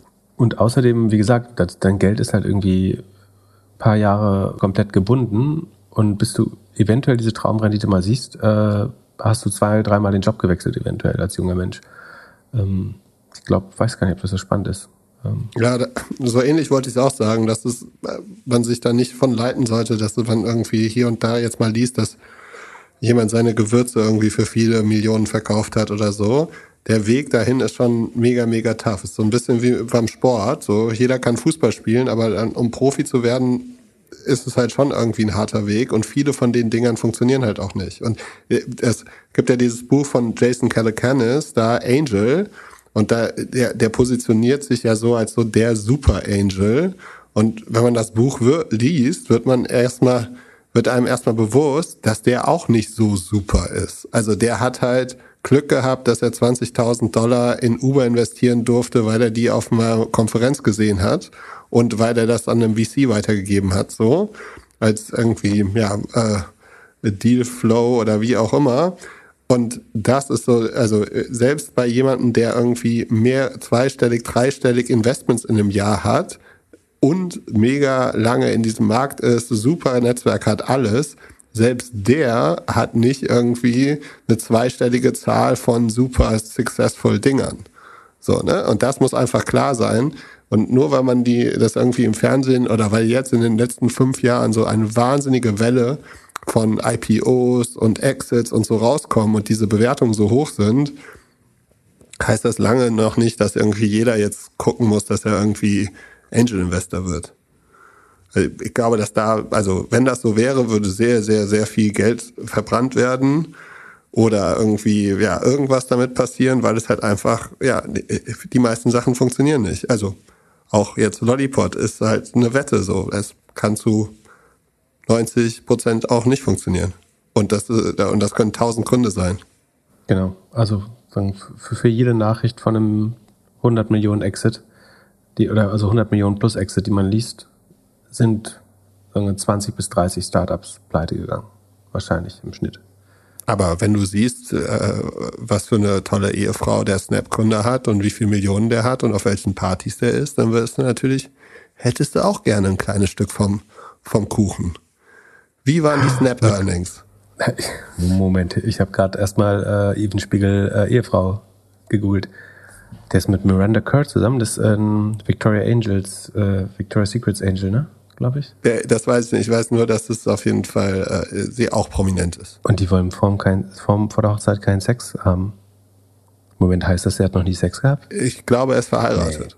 Nee. Der hat eine Sexting-App gebaut, ohne Sex zu ah, haben. Sie haben vor der Hochzeit keinen Sex, aber wahrscheinlich haben sie vorher schon mal. Äh, hä, das ist ja auch total dumm. Vielleicht um sicher zu gehen, dass es ihr nur ums Geld geht und nicht um den Sex. okay, ähm, sagen, äh, worum ging es? Um Snap Earnings? Ja. Ich habe ja gesagt, dass ich glaube, dass Snap Tenden, also dass der Online-Werbemarkt unter dem E-Commerce-Depression, würde ich sagen, inzwischen leiden wird. Aber ich glaube, dass Snap relativ outperformen wird. Und deswegen würde ich Snap und Twitter, Twitter wegen Engagement, weil die durch NFTs und ähm, Krieg sehr viel Usage haben sollten, aber auch unter den Werbepreisen leiden sollten. Ähm, Snap, weil sie in der Vergangenheit gut abgeliefert haben und tendenziell weniger betroffen sind, glaube ich. Und dagegen glaube ich, dass Pinterest extrem an E-Commerce hängt. Ähm, die haben auch am positivsten reagiert auf den E-Commerce-Boom, also sollten sie am meisten heruntergehen. Und dass Facebook sehr stark darunter leiden sollte. Deswegen, genau, habe ich das auch so, so ein bisschen so gespielt. Ähm, müssen wir mal sehen, wie das jetzt ausgeht. Also Snapchat hat reported, wir können mal durch die Zahlen gehen. Weißt du noch aus der letzten Sendung, was ich geschätzt habe? Äh, wie viel Umsatz sie machen? Keine Ahnung, du, aber du hast es bestimmt in eine Tabelle geschrieben, oder? Ich weiß gar nicht, ob ich es vor, vorgeschrieben habe, aber also, die hatten im Q4 1,3 Milliarden rund äh, Umsatz und ich habe gesagt, das schaffen sie nicht nochmal, weil das Q4, das Weihnachtsquartal im Werbemarkt immer stärker ist. Ich habe gesagt 1,05, also 100, äh, 1 Milliarde 50 Millionen werden sie schaffen. Sie haben eine Milliarde 62 Millionen geschafft. Ein Prozent Error of Margin ist ganz gut. Ähm, das entspricht eines Wachstums von 38 Prozent year on year. Das ist, glaube ich, gemessen an den Umständen gar nicht schlecht. Im Vorquartal waren es noch 42 Prozent, davon 57. Aber dass da zu einer Verlangsamung kam, fand, also war mir relativ klar. Wobei die Analystenschätzungen höher lagen. Also pro forma haben sie sowohl, sowohl beim Umsatz als auch bei den Earnings ähm, oder bei, beim Profit quasi enttäuscht. Ähm, ich glaube, dass die Ergebnisse gut waren, persönlich. Ähm, ich glaube, die Earnings waren einfach äh, ja, zu optimistisch. Äh, Entschuldigung, die, die Est Estimates. Sie haben außerdem eine relativ gute Gross Margin geschafft. Die war im Vorquartal 65 und jetzt 60,5. Aber man muss jetzt, also das Werbegeschäft hat eine hohe Saisonalität. Also man muss jetzt wirklich immer mit den, nicht mit dem Vorquartal, sondern dem Vergleichsquartal Q1 21 vergleichen. Da war die Gross Margin nur 46 Prozent, jetzt ist sie 60. Das heißt, relativ gesehen gehen die COGS, also die äh, Cost of Goods Sold oder Cost of Revenue, ähm, runter. Also du hast ein Operating Leverage. Je größer Snap wird, je mehr Umsatz sie machen, desto besser ist ihre Gross Margin. Ähm, es sollte im, im Jahresschnitt jetzt über 60 Prozent sein dieses Jahr, wenn es weiter so geht. Das ist gut. Obwohl die Gross Margin sich verbessert, sozusagen steigt äh, aber der Operating Loss noch weiter. Ähm, der ist bei äh, minus 270 Millionen im Q1, also bei einer Million, bei einer Milliarde Umsatz ähm, fallen also noch äh, ungefähr eine, rund eine Viertelmillion, eine Milliarde an äh, Ver Verlusten an. Auch da ist es aber wieder so, dass das Q1 jetzt besonders schlecht ist. So im Q4 hat man schon ein deutlich besseres Ergebnis gehabt. Ähm, Q1 ist historisch immer das schwächste Quartal ähm, bei, bei, bei, bei Snap, ähm, weil da die Werbeumsätze eben relativ tief sind. So hat man sagen auch Net Loss sogar eine minus 33 Prozent Marge, aber Free Cash Flow ist eine plus 10 Prozent Marge, ziemlich genau. Operational Cash Flow plus 12 Prozent Marge. Also man generiert eigentlich schon Cash und nimmt Geld ein, bevor man es äh, ausgibt. Das wiederum ist ganz gut. Ähm, wenn man eine Rule of 40 berechnen wollte, dann wäre die ähm, ungefähr bei immer noch über 50, äh, 40 Prozent. Also das ist noch äh, intakt. Und das Gute aber vor allen Dingen, also wie gesagt, die Ergebnisse haben jetzt erstmal die Erwartung nicht geschlagen, aber die Nutzerzahl ähm, ist auf 332 Millionen von zuvor 319 Millionen gestiegen. Im Vergleich zum Vorquartal sind es 4% mehr, im Vergleich zum Vorjahr sogar, ich äh, glaube, 18 Prozent oder so. Ähm, wer das gehört hat, ich habe diese Woche schon mal so ein Pre-Feature vor den Earnings bei Unaktien wird schwer äh, gemacht. Da habe ich gesagt, es gibt drei gute Sachen eigentlich an Snap. Also A, dass sie unheimlich konsistent eigentlich gerade delivern, ähm, dass die seit irgendwie seit den letzten drei Jahren wirklich sie ein sehr konsistentes Userwachstum haben im Vergleich zu anderen äh, Netzwerken. Das ist sicherlich gut. Ähm, außerdem haben sie besonders äh, junge Nutzer, nämlich genau die, die Facebook fehlen. Also die ganze, die gesamte 18 bis oder 14 bis 25 bis 24 Generationen. Also jetzt kann man sagen, die sind nicht besonders kaufkräftig, aber trotzdem sind die als Werbezielgruppe sehr interessant, weil sich in dem Alter die ersten Markenpräferenzen rausbilden. Also du kaufst da in den USA dein erstes Auto, du bekommst deine erste Kreditkarte, du gehst das erste Mal allein reisen, ziehst das erste Mal allein in der Wohnung, eventuell etc. etc. Also sagen viele Markenpräferenzen bilden sich, wenn sie sich nicht schon im Kindesalter gebildet haben, bilden sie sich dann. Und gerade für ein Social Network ist es, glaube ich, wichtig, immer wieder junge Kohorten ähm, ranzuziehen. Und das äh, Dritte, was ich spannend finde, ist, äh, das hatten wir schon mal angedeutet, dass eigentlich Snapchat, wenn du an Metaverse glaubst, dann ist Snapchat zusammen mit Roblox eigentlich, glaube ich, in der besten Position gerade. Ähm, einerseits, weil sie, sie haben schon ihr Creator Studio, Snapchat, wie heißt das, Lens Studio oder so, also deren Augmented Reality Creator Studio, wo man jetzt schon 3D-Objekte sozusagen in die normale Welt reinpacken kann und so weiter. Das ist noch, das ist kein Metaverse, sondern AR eben, aber sozusagen die Capabilities der Plattform geht schon sehr stark in die Richtung AR, VR. Und, und ich glaube, das ist viel wichtiger, die sogenannte Generation Snapchat, ihre Nutzer sind, ähm, egal so was man sich anschaut, immer um das Doppelte bis das Dreifache sozusagen wahrscheinlicher, dass die offen sind, sowas wie AR-Shopping zu machen, dass sie neue virtuelle Experiences äh, ausprobieren würden und so weiter. Also ich würde davon ausgehen, dass die Early Adopter im Metaverse werden neben ein paar Crypto-Dudes vor allen Dingen die ähm, Snapchat-Nutzer sein. Und das sollte ihnen helfen, wenn es sowas wirklich mal gibt, äh, da eine Vorreiterrolle einzunehmen. Zumindest ist das meine Meinung. Also das Ergebnis ist insofern noch schlecht, dass es halt noch relativ unprofitabel ist. Das wiederum liegt daran, dass sie ihre Forschungs- und Entwicklungsausgaben äh, deutlich stärker gesteigert haben als das Wachstum. Also äh, die gehen um 45 Prozent hoch, während das Wachstum noch 38 ist. Also die investieren so, als gäbe es kein Wachstumsproblem bei den Umsätzen. Ich könnte mir vorstellen, dass und also Snapchat ist auch einer der bestzahlenden Arbeitgeber. Gab es gerade jüngst eine Auswertung ähm, und Snapchat gilt als ein Arbeitgeber, der sehr, sehr gut bezahlt für Entwickler. Ich weiß nicht, ob sie es jetzt ein bisschen zurückfahren werden mit den sinkenden Umsätzen oder nicht sinkenden Umsätzen, mit dem langsameren Wachstum der Umsätze. Aber sozusagen, das ist was so ein bisschen eintrübt, dass es schon noch Verluste fährt. Aber wie gesagt, Cash, Cash steigt. Ähm, Sie haben auch gesagt, 2022 wird eher langsam wachsen, so die nächsten Quartale eher so zwischen 20 und 25 Prozent. Vielleicht schaffen Sie das obere Ende davon. Der, der CFO Derek Anderson sagt, ähm, Schuld sind die vier apokalyptischen Reiter, Supply Chain, Labor Shortage, Inflation, Rising Interest Rates, äh, logischerweise. Da muss man ein bisschen aufpassen, das wird halt, ich glaube, in dem Fall stimmt das. Natürlich leidet Snapchat unter E-Commerce schlechten drin, E-Commerce Conversion Rates. Ähm, das wiederum wird beeinflusst durch Labor Shortage und Supply Chain. Ähm, und Inflation und so weiter ist auch klar. Ähm, trotzdem, das wird jeder CFO oder CEO in den Earnings Calls jetzt als Ausrede für alles nehmen in jeglicher Industrie. Da muss man immer schauen, wie, wie viel da auch wirklich dran ist. Ähm, und ähm, warum, also was, was, sagen, was mich jetzt freut, ehrlich gesagt. Also die Ergebnisse wurden relativ neutral, leicht positiv aufgenommen. Sozusagen die, also die, äh, die, die Schätzungen wurden nicht geschlagen, aber das Userwachstum sieht äh, besser aus, als man gedacht hat. Ähm, das ist gut.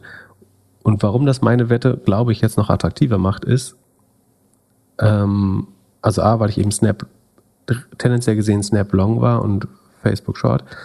Und Facebook wird alle, all die gleichen negativen Effekte auf den Werbeumsatz haben.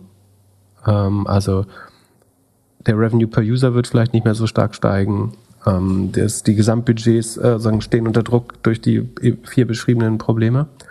Und Facebook hat aber nicht mehr das Userwachstum, um das zu kompensieren.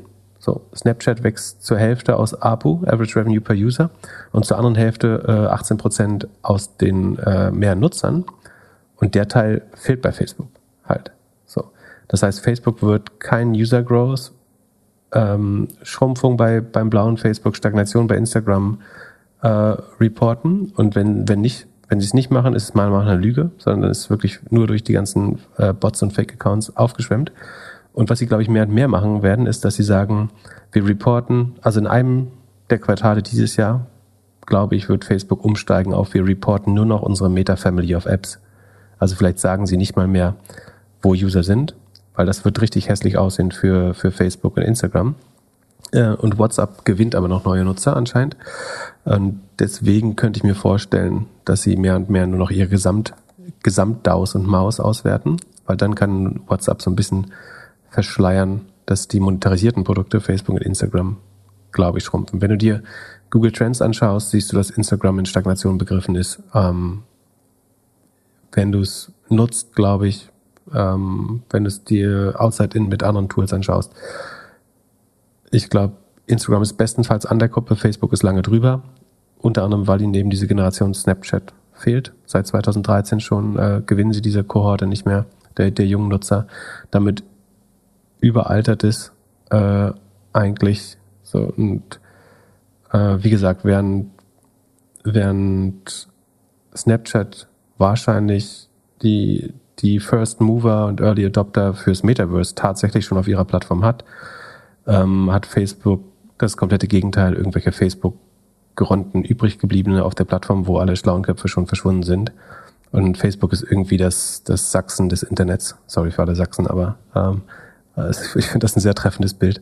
Ähm, äh, auch outside in kann man halt auch einfach sehen, dass es bei Instagram nicht mehr so gut läuft. Ne? Also jetzt hier Head of Instagram, äh, Adam Mosseri, der hat keine, keine neue Uhr mehr, oder? Genau, keine neue Uhr mehr. Der macht jetzt die Videos mit Uhren aus dem letzten Jahr. Und das muss daran zusammenliegen, dass die Aktie in den letzten Monaten sich halbiert hat. Also, wieso sonst?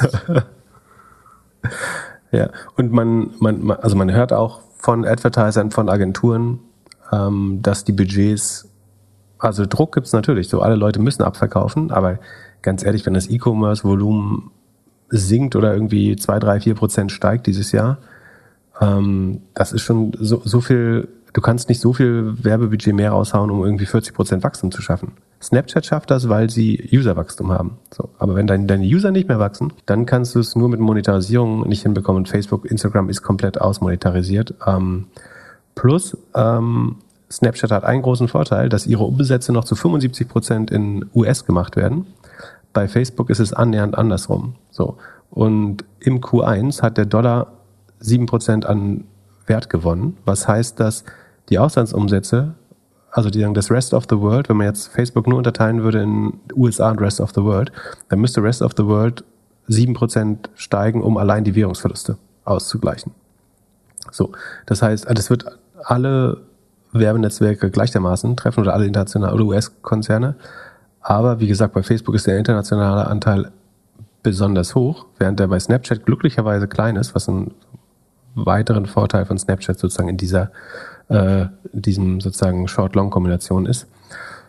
Von daher und sozusagen beide fairerweise haben zu kämpfen mit TikTok, die ihre Umsätze dieses Jahr verdreifachen werden. Ähm, das greift natürlich schon auch sehr stark auf dem Home-Turf von Snapchat an.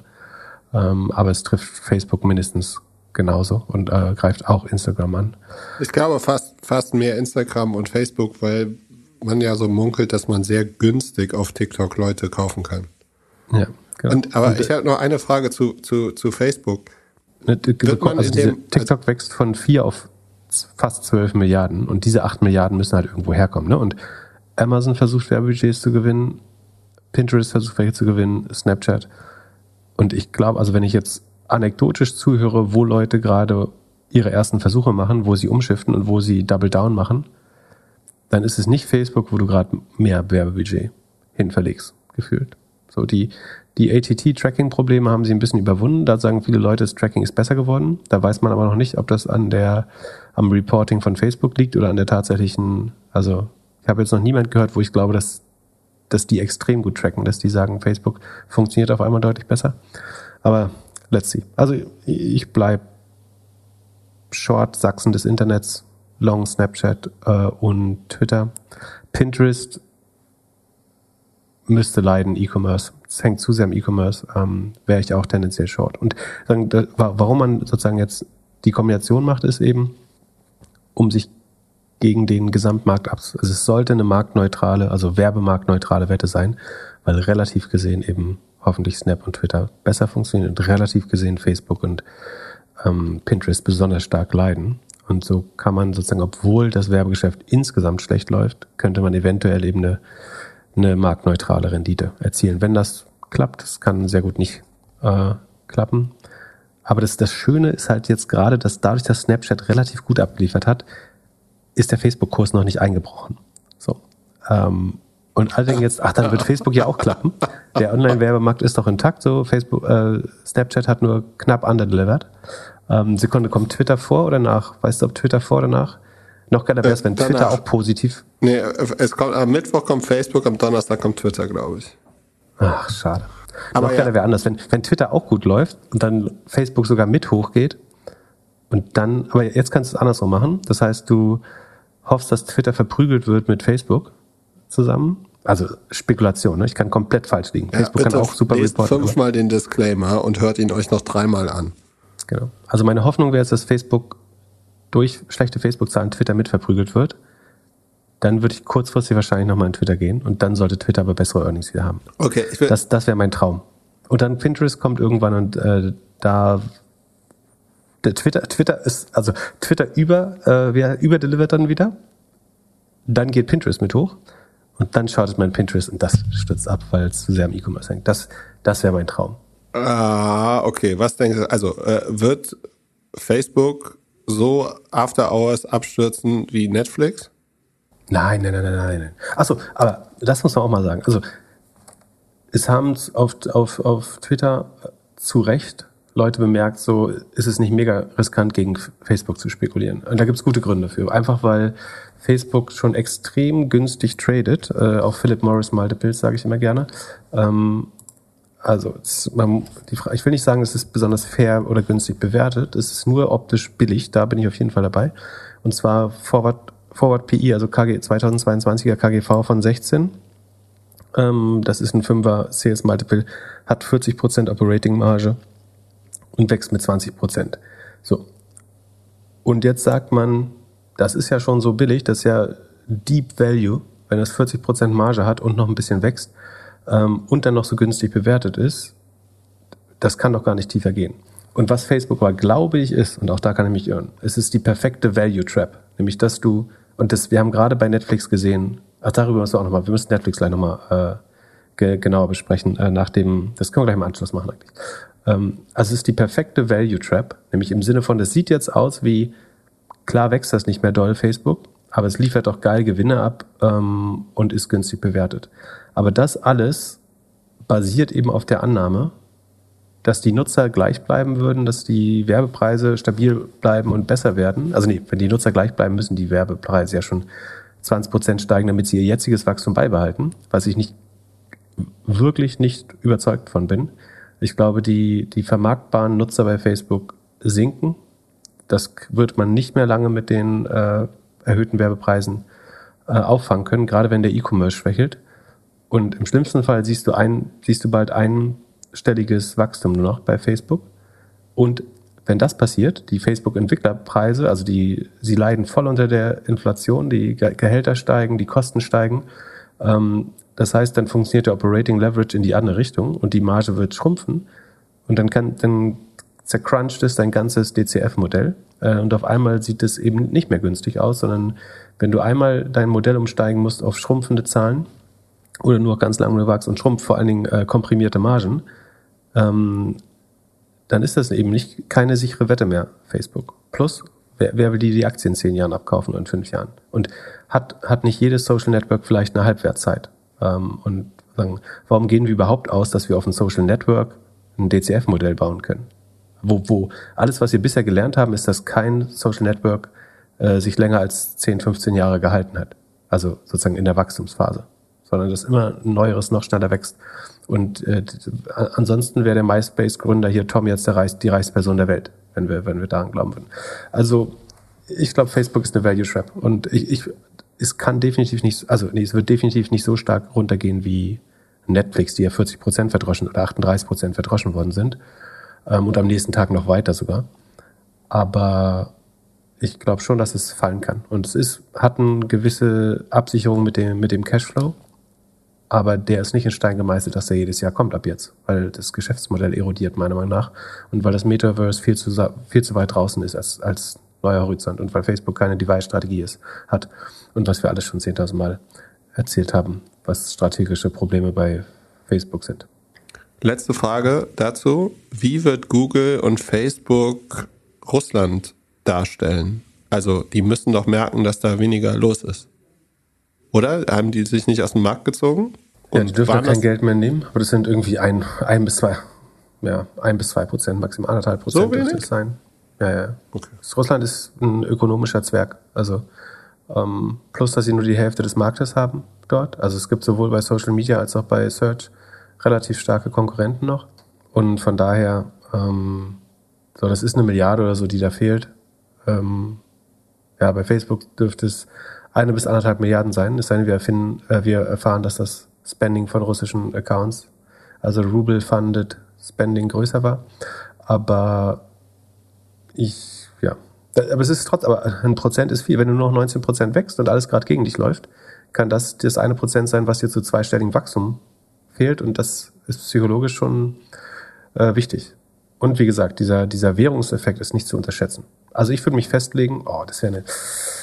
Ich, würde mir wünschen, dass sie einstellig nur noch wachsen. Aber ich lege mich nicht fest, aber ich würde es mir wünschen. Und ich, ich könnte mir vorstellen, dass es möglich, möglich ist. Und dann, äh, dann sinkt der Kurs auf jeden Fall. Und was, was will Facebook erzählen? Also alle anderen Aktien, die ich für Schrott halte, kommen gerade mit den PR-Stories raus vor den Earnings und erzählen irgendwelche welche Sachen. Aber was, was kann Facebook erzählen? So, dass sie näher dran sind am Metaverse. Ähm, dass ihr Maker Break It, das ist 23 schon die erste Brille, nee, 24, glaube ich, wollen sie die erste Brille rausbringen. Das geht schon so ein bisschen so in die Richtung und Hoffnung machen, aber also ich sag, sie wachsen, ich, ich lehne mich weit aus dem Fenster und sag, sie wachsen nur noch einstellig. Ähm, die Marge wird schrumpfen und sie machen irgendein Double Down auf die Brille und viel Hoffnung auf Metaverse und dass man schon große Fortschritte macht. Irgendeine Koop mit irgendeinem Entertainment-Konzern oder irgendeinem Sportartikelhersteller, der schon 100% committed ist, irgend so ein, keine Ahnung, Nebelkerze hauen sie raus. Wenn ich Glück habe. Ich bin gespannt. Dann lass uns weitermachen, zu Netflix gehen. Ist genau, hat Netflix jetzt das nächste Blockbuster? Also ist es jetzt Peak Netflix? Machen Sie, also Sie führen ja jetzt Werbung ein, dann sind Sie ja eigentlich wie Fernsehen. Haben jetzt äh irgendwie DVDs und Fernsehen disrupted und jetzt machen Sie Fernsehen. Ja, wir hatten das letzte Mal nur ganz kurz live ad hoc besprochen. Ähm, irgendwas wir da noch nicht gesehen hatten, weil es erst mit der Konferenz rauskam, war einerseits, dass sie jetzt ein Ad-basiertes Modell einführen wollen, wie du gerade richtig sagst. Ähm, und das andere, was zur Interpretation der Zahlen, die wir genannt haben, nochmal wichtig ist, dass von den schrumpfenden Accounts 700.000 in Russland waren. Aber ich meine, Fakt ist, die sind weg, so, also die kommen auch nicht morgen wieder, glaube ich. Ähm, aber das ist sozusagen als Sondereffekt schon nochmal zu berücksichtigen, ähm, zumindest. Ist das nächste Blockbuster? Ich glaube nicht, weil ich wüsste jetzt, ich weiß ja noch nicht, wo das nächste Netflix ist. Also, es sei denn, du sagst jetzt TikTok, aber da, ich glaube jetzt nicht, dass sie so viele Nutzer an TikTok tatsächlich verlieren. Ich glaube eher, was passiert ist, ist, dass sie, also ähm, es sagen dann manche, jemand hat auf LinkedIn gesagt, die haben jetzt einfach, ähm, das ist nur der Covid-Effekt, wenn du eine Linie durchziehen würdest, sagen ohne die Covid-Häufchen auf den Charts, dann sind sie noch voll im Wachstumsmodus.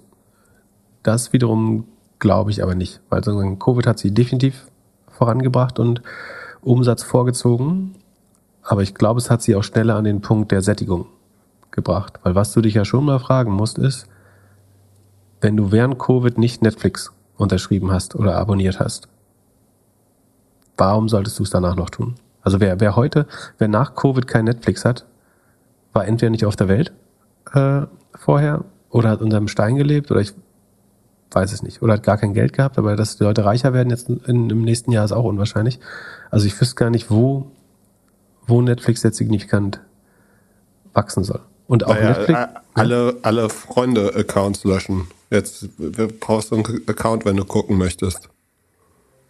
Oder das haben sie ja immer noch nicht komplett aufgebrochen.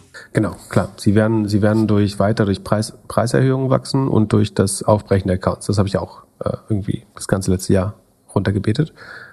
Was anderes bleibt auch gar nicht. Ähm, aber auch da, also Netflix war eine der beliebtesten Aktien.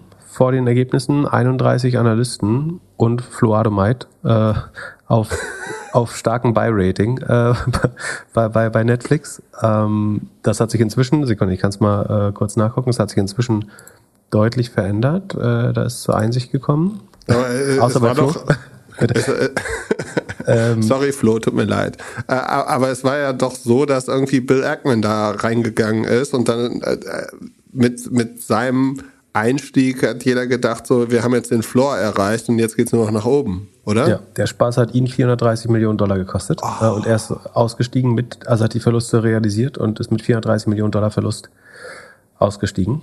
Ähm, das ist, aber da sieht man dann selbst die größten äh, Legenden der Wall Street äh, liegen auch mal falsch. Ich weiß ehrlich gesagt nicht, was äh, dessen Hypothese war. Ähm, also ich lese mal nur die, die jüngsten ähm, Ergebnisse vor. DZ Bank von Buy of Hold Ziel 280. Im Moment ist der Kurs bei 200. Also sie waren bei 360, glaube ich, vor den Earnings, sind jetzt bei 214 noch oder so heute, glaube ich. Wells Fargo von Overweight auf Equal Weight, UBS äh, von Buy of Neutral, Steifel von Buy of Hold, Pivotal Research von Buy of Sell, Piper Sandler Overweight to Neutral, Oppenheimer Outperform to Perform, JP Morgan Overweight to Neutral, Bank of America Buy to Underperform, Kursziel halbiert. Ähm, Wedbush von Underperform zu Neutral, wahrscheinlich, weil es so weit runtergekommen ist. Ähm, und das ist auch die Frage. Ne? Da gibt es Leute, die sagen, jetzt ist Netflix, oder sagen, okay, Netflix wächst halt nicht mehr, so what? Ähm, oder es wächst, sagen, die, die Subscriber-Zahlen wachsen nicht mehr, so what? Dann ist es doch eine Value-Aktie. Aber auch da, wo, also der, der Cashflow ist ja negativ, wo soll denn der Value herkommen? Und die, die, Lang, die Langfristhypothese, die war bei Netflix immer, ähm, unsere sozusagen Content-Entwicklungskosten, also warum der Cashflow übrigens negativ ist, ist, weil sie, also sie machen auf dem Papier Gewinne, was aber daran liegt, glaube ich, dass sie ihre Produktionskosten aktivieren, sozusagen. Das heißt, ähm, sie geben das Geld aus und sagen aber, wir haben jetzt ein Asset, also wir haben nur einen äh, Aktivtausch gemacht und wir haben jetzt ein Asset ähm, kreiert durch das Produzieren eines Filmes. Ähm, und dadurch haben sie nach EBIT-Rechnung keine Verluste gemacht, ähm, aber das Cash fehlt trotzdem. So. Also wer sich wundert, warum Netflix profitabel ist auf dem Papier, aber immer kein Geld reinkommt, so das ist meiner nach keine, also es ist weder Value noch Growth Aktie, weil sie verdienen kein Geld, also zumindest keins auf der, ba also was man auch einnehmen kann, ähm, sondern nur Buchgeld ähm, und sie, sie, sie wachsen nicht mehr. Wie groß siehst du die Gefahr, dass ein Amazon und eine Apple überhaupt kein Geld verdienen müssen mit ihrem Angebot? Relevant hoch. Ja. Prime, ich weiß gar nicht, wo, wo gegen Prime gerechnet wird. Also, was der, was die Cox von Pre, die, ähm, der Wareneinsatz von Prime ist, ob das das Fulfillment ist, sozusagen, weil es ja auch die, die Lieferung beinhaltet oder ob es die Mediakosten sind oder Contentkosten, schwer. Ich glaube eher, dass die, also ich glaube ja, das für Apple ist es eine andere Rechnung, die da drauf liegt, könnte ich mir vorstellen. Und für Amazon. Und, und sozusagen die, die Langfristhypothese war immer, die, wenn du 200 Millionen Kunden hast, kannst du jeden Film eben äh, 400 Millionen Augen zeigen. Es sei denn, es sind ein paar Einäugige dabei. Aber ähm, und dadurch sind die Kosten pro Auge quasi oder pro Augenpaar deutlich niedriger. Damit hast du relativ gesehen sozusagen die niedrigsten Contentkosten. Also die, der kreierte Gesamtnutzen durch Kosten ist für den mit den meisten äh, Zuschauern am höchsten. Aber wenn sie jetzt, wenn jetzt die Zuschauer schon nicht mehr wachsen, dann kommen sie in das Stadium halt nie mehr rein. Also wenn sie weiter Kataloge kaufen müssen oder wenn sie weiter selber produzieren, müssen sie entweder immer effizienter produzieren. Ich glaube, da wären sie besser drin, so mit Machine Learning und so, dass sie auch noch besser mit einer höheren Wahrscheinlichkeit Hits produzieren und so weiter. Ähm, aber dass diese irgendeine Hyperprofitabilität entsteht, weil man ab und an mal einen Blockbuster produziert und den an die ganze Welt sozusagen monetarisiert. Das klingt auf dem Papier total, also auf dem Pitch-Deck würde es total gut aussehen. Aber die Frage ist, ob Netflix da jetzt überhaupt jemals hinkommt, um, um den Vorteil auszuspielen.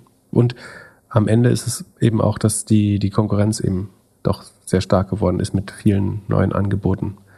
Ja, die haben Top-Shows rausgebracht und ich habe Wonkin gehört, dass in Deutschland Amazon Prime vor allem einen sehr guten Job machen würde. Also so, äh, man hat ja bei Apple jetzt sehr schön gesehen, wie sie irgendwie da den, äh, was haben sie, Oscar gewonnen mit einer mhm. Sendung, die sie sich dazu gekauft haben. Und auf einmal hast du irgendwie drei, vier, fünf Leute, die auf irgendwelche Top-Shows, Top-Talente bieten. Da wird halt Content immer teurer. Ja. Es gibt noch eine sagen, entgegenstehende These sagen, von Elon Musk. Äh, der hat nämlich auch das Problem ergründet und seine Analyse ist, the woke mind virus is making Netflix unwatchable. Also ähm, Netflix ist too woke für, für mehr Growth. Ich glaube, alle sind, sind wahrscheinlich ähnlich wie Leute so müde sind, sind sie Netflix müde und man möchte jetzt raus und wieder was erleben. Ja, also du hast ja auf jeden Fall netto Leute, die das kündigen gerade. So. Das könnte am Preis liegen. Also im Moment sagen, überkompensiert die Preissteigerung noch die Churn, also die Kündigungsrate. Aber ja, ich, ich glaube Netflix auch, auch Value Trap, weil die, die ähm, Sekunde, ich gucke das mal kurz nach, wie sich das genau gestaltet, aber es wächst halt nur noch, mit, na minimal ist übertrieben, aber ähm, also es wächst noch mit 16 Prozent. Auf Proforma steht Operating Margin 21 Prozent auf dem Zettel, aber der Cashflow ist ähm, eher so 1 Prozent. Sekunde. Ja, nämlich 300 Millionen von äh, 30 Milliarden. Ähm, und im letzten Quartal sah es ja äh, schlechter aus. Also kompliziert. Kein Fan von Net, aber sie sind jetzt auch stark runtergekommen, muss man auch sagen. Also auf dem jetzigen Niveau, wer weiß, vielleicht geht da schon wieder irgendwas. Dann lass uns mal in die E-Commerce-Ecke gehen. Was ist denn bei Amazon los? Denken die auf einmal kleiner? Ähm, ja, und zwar hat der NDR berichtet, dass ein geplantes äh, Fulfillment Center in, im Kreis Nordwest-Mecklenburg, äh, zwischen Upal und Grevesmühlen. Die Ach, da. Mecklenburger, Mecklenburger freuen sich, wie du kennst es nicht. ähm, das bis zu 1000 Arbeitsplätze geschaffen hätte, wurde jetzt kurzfristig abgesagt. Ein weiteres in der Nähe von Schwerin, da sind die Verträge noch nicht unterschrieben. Da hat man jetzt auch Angst, dass die Investitionen nicht, nicht stattfinden.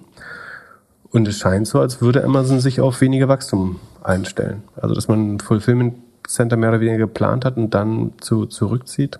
Das gab es ja bisher nicht. Also auch, auch bei Amazon wäre ich vorsichtig bei den nächsten Earnings. Ich glaube, Shopify wird es mehr treffen. Also wenn, wenn ich wetten würde, würde ich eher gegen Shopify wetten, glaube ich. Ähm, weil Amazon wird zwar auch nicht gut aussehen, aber ich glaube, Shopify wird es mehr treffen. Aber äh, hast du den Shareholder Letter gelesen von Amazon? Mhm. Der ist rausgekommen. Weißt du, ich lasse dich gleich mal schätzen, wie viel Fulfillment Center äh, es von Amazon gibt. Ich gebe dir einen Eckpunkt. Ähm, 2004 hatten sie sieben Fulfillment Center in den USA und vier außerhalb, äh, außerhalb der USA. Also das deutsche war Bad Hersfeld, damals das, das eine. Jetzt haben sie 500. Also es waren damals äh, elf, sieben plus vier sind elf, genau. Wie viel schätzt du? 500? 500. Wenn man wirklich nur Fulfillment, also das Problem ist, hat sich die Struktur verändert zwischendurch. Und inzwischen gibt es Fulfillment Centers, Sort- Sortieranlagen und die Delivery Stations, aus denen dann wirklich die Trucks losfahren oder die Flex Driver. Ähm, Fulfillment Center gibt es tatsächlich ziemlich genau 450. Oh. Äh, nee, 400, Entschuldigung. 410. Ähm, hinzu kommen ungefähr 170 Sortiercenter und über 1000 Delivery Stations. Insgesamt 1600 Logistik Facilities hat Amazon inzwischen weltweit. Das ist schon krass. Also allein in den USA gibt es 253 Fulfillment Center. Ich war mal in einem von Amazon. 2007 oder so. War schon krass. Wie lange hast du da gearbeitet? Wann haben es Ja, rausgeschmissen? ich habe eine Tour gemacht. Ach so. Und äh, mit ein paar Studenten. Ja, war spannend. Wir War durften nur zum Cargo-Lifter. 2007 hast du noch studiert? Ah, ja, du bist ja jünger als ich. Na gut, dann ist es okay. Unsere, unser Betriebsausflug äh, war nur zum Cargo-Lifter. Die gibt's nicht mehr. Äh, da ist jetzt Tropical Island drin. Aber äh, könntest du dir, also, okay, das heißt, Amazon geht davon aus, dass die nicht mehr so viel wachsen oder dass die es nicht brauchen. Kann, kannst du irgendeine andere Antwort geben? Kaufen sie irgendwas dazu? Gehen sie in irgendein Land und liefern von sie- da aus? Sie sagen, sie wollen bestehende äh, Facilities besser auslasten stattdessen und dort Arbeitsplätze schaffen. Funktioniert Ähm, Polen nicht so gut und sie machen alles daraus? Oder ist es wesentlich günstiger? Äh, das, wär, das könnte auch sein, dass sie stattdessen in Polen äh, das machen. So, also es ist schon noch 150 Kilometer weit weg, Luftlinie. Aber ich glaube schon, dass sie mit weniger Wachstum rechnen fürs nächste Jahr einfach. Ähm, und ein bisschen auf die Kosten gucken müssen gerade. Ähm, es gab ja auch diese 5% Surcharge. Also Amazon hat auf die Logistikkosten einen 5%igen Zuschlag erhoben. Das heißt, die, das sind, glaube ich, diese paketfixen Kosten. Also es ist nicht so, dass du 5% mehr des Preises des Artikels bezahlst. Das wäre, glaube ich, ein bisschen viel. Dann würden die Händler äh, zu Massen so wie die, wie die Fliegen tot umfallen.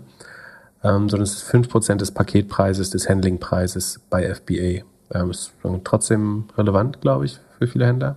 Aber sonst da legen sie die, das ist ein bisschen problematisch, weil das Stückpreise sind, also zahlst irgendwie 3,50 Dollar pro mittelgroßen Paket. Und wenn dann alle Inputkosten steigen, also Logistikarbeiter werden teurer in den USA, äh, erheblich sogar, die Spritkosten äh, steigen, die Papierkosten, Verpackungsmaterial steigt. Von daher macht das Sinn, das mal umlegen. Ich glaube, bisher hätten sie es immer gerne als Wettbewerbsvorteil beibehalten und gesagt, das schadet anderen mehr, deswegen geben wir es nicht weiter. Aber auch, dass sie das jetzt weitergeben an die Händler, ähm, zeigt, glaube ich, dass sie so ein bisschen um ihre Bottomline besorgt sind. Ähm, das kann natürlich, also Amazon optimiert ja auf Free Cash Flow, ne? Also das, was sie reporten, was ihre North, North Star Metric ist, sagen sie, ist nicht irgendwie Adjusted EBITDA, was weiß ich, sondern Free Cash Flow.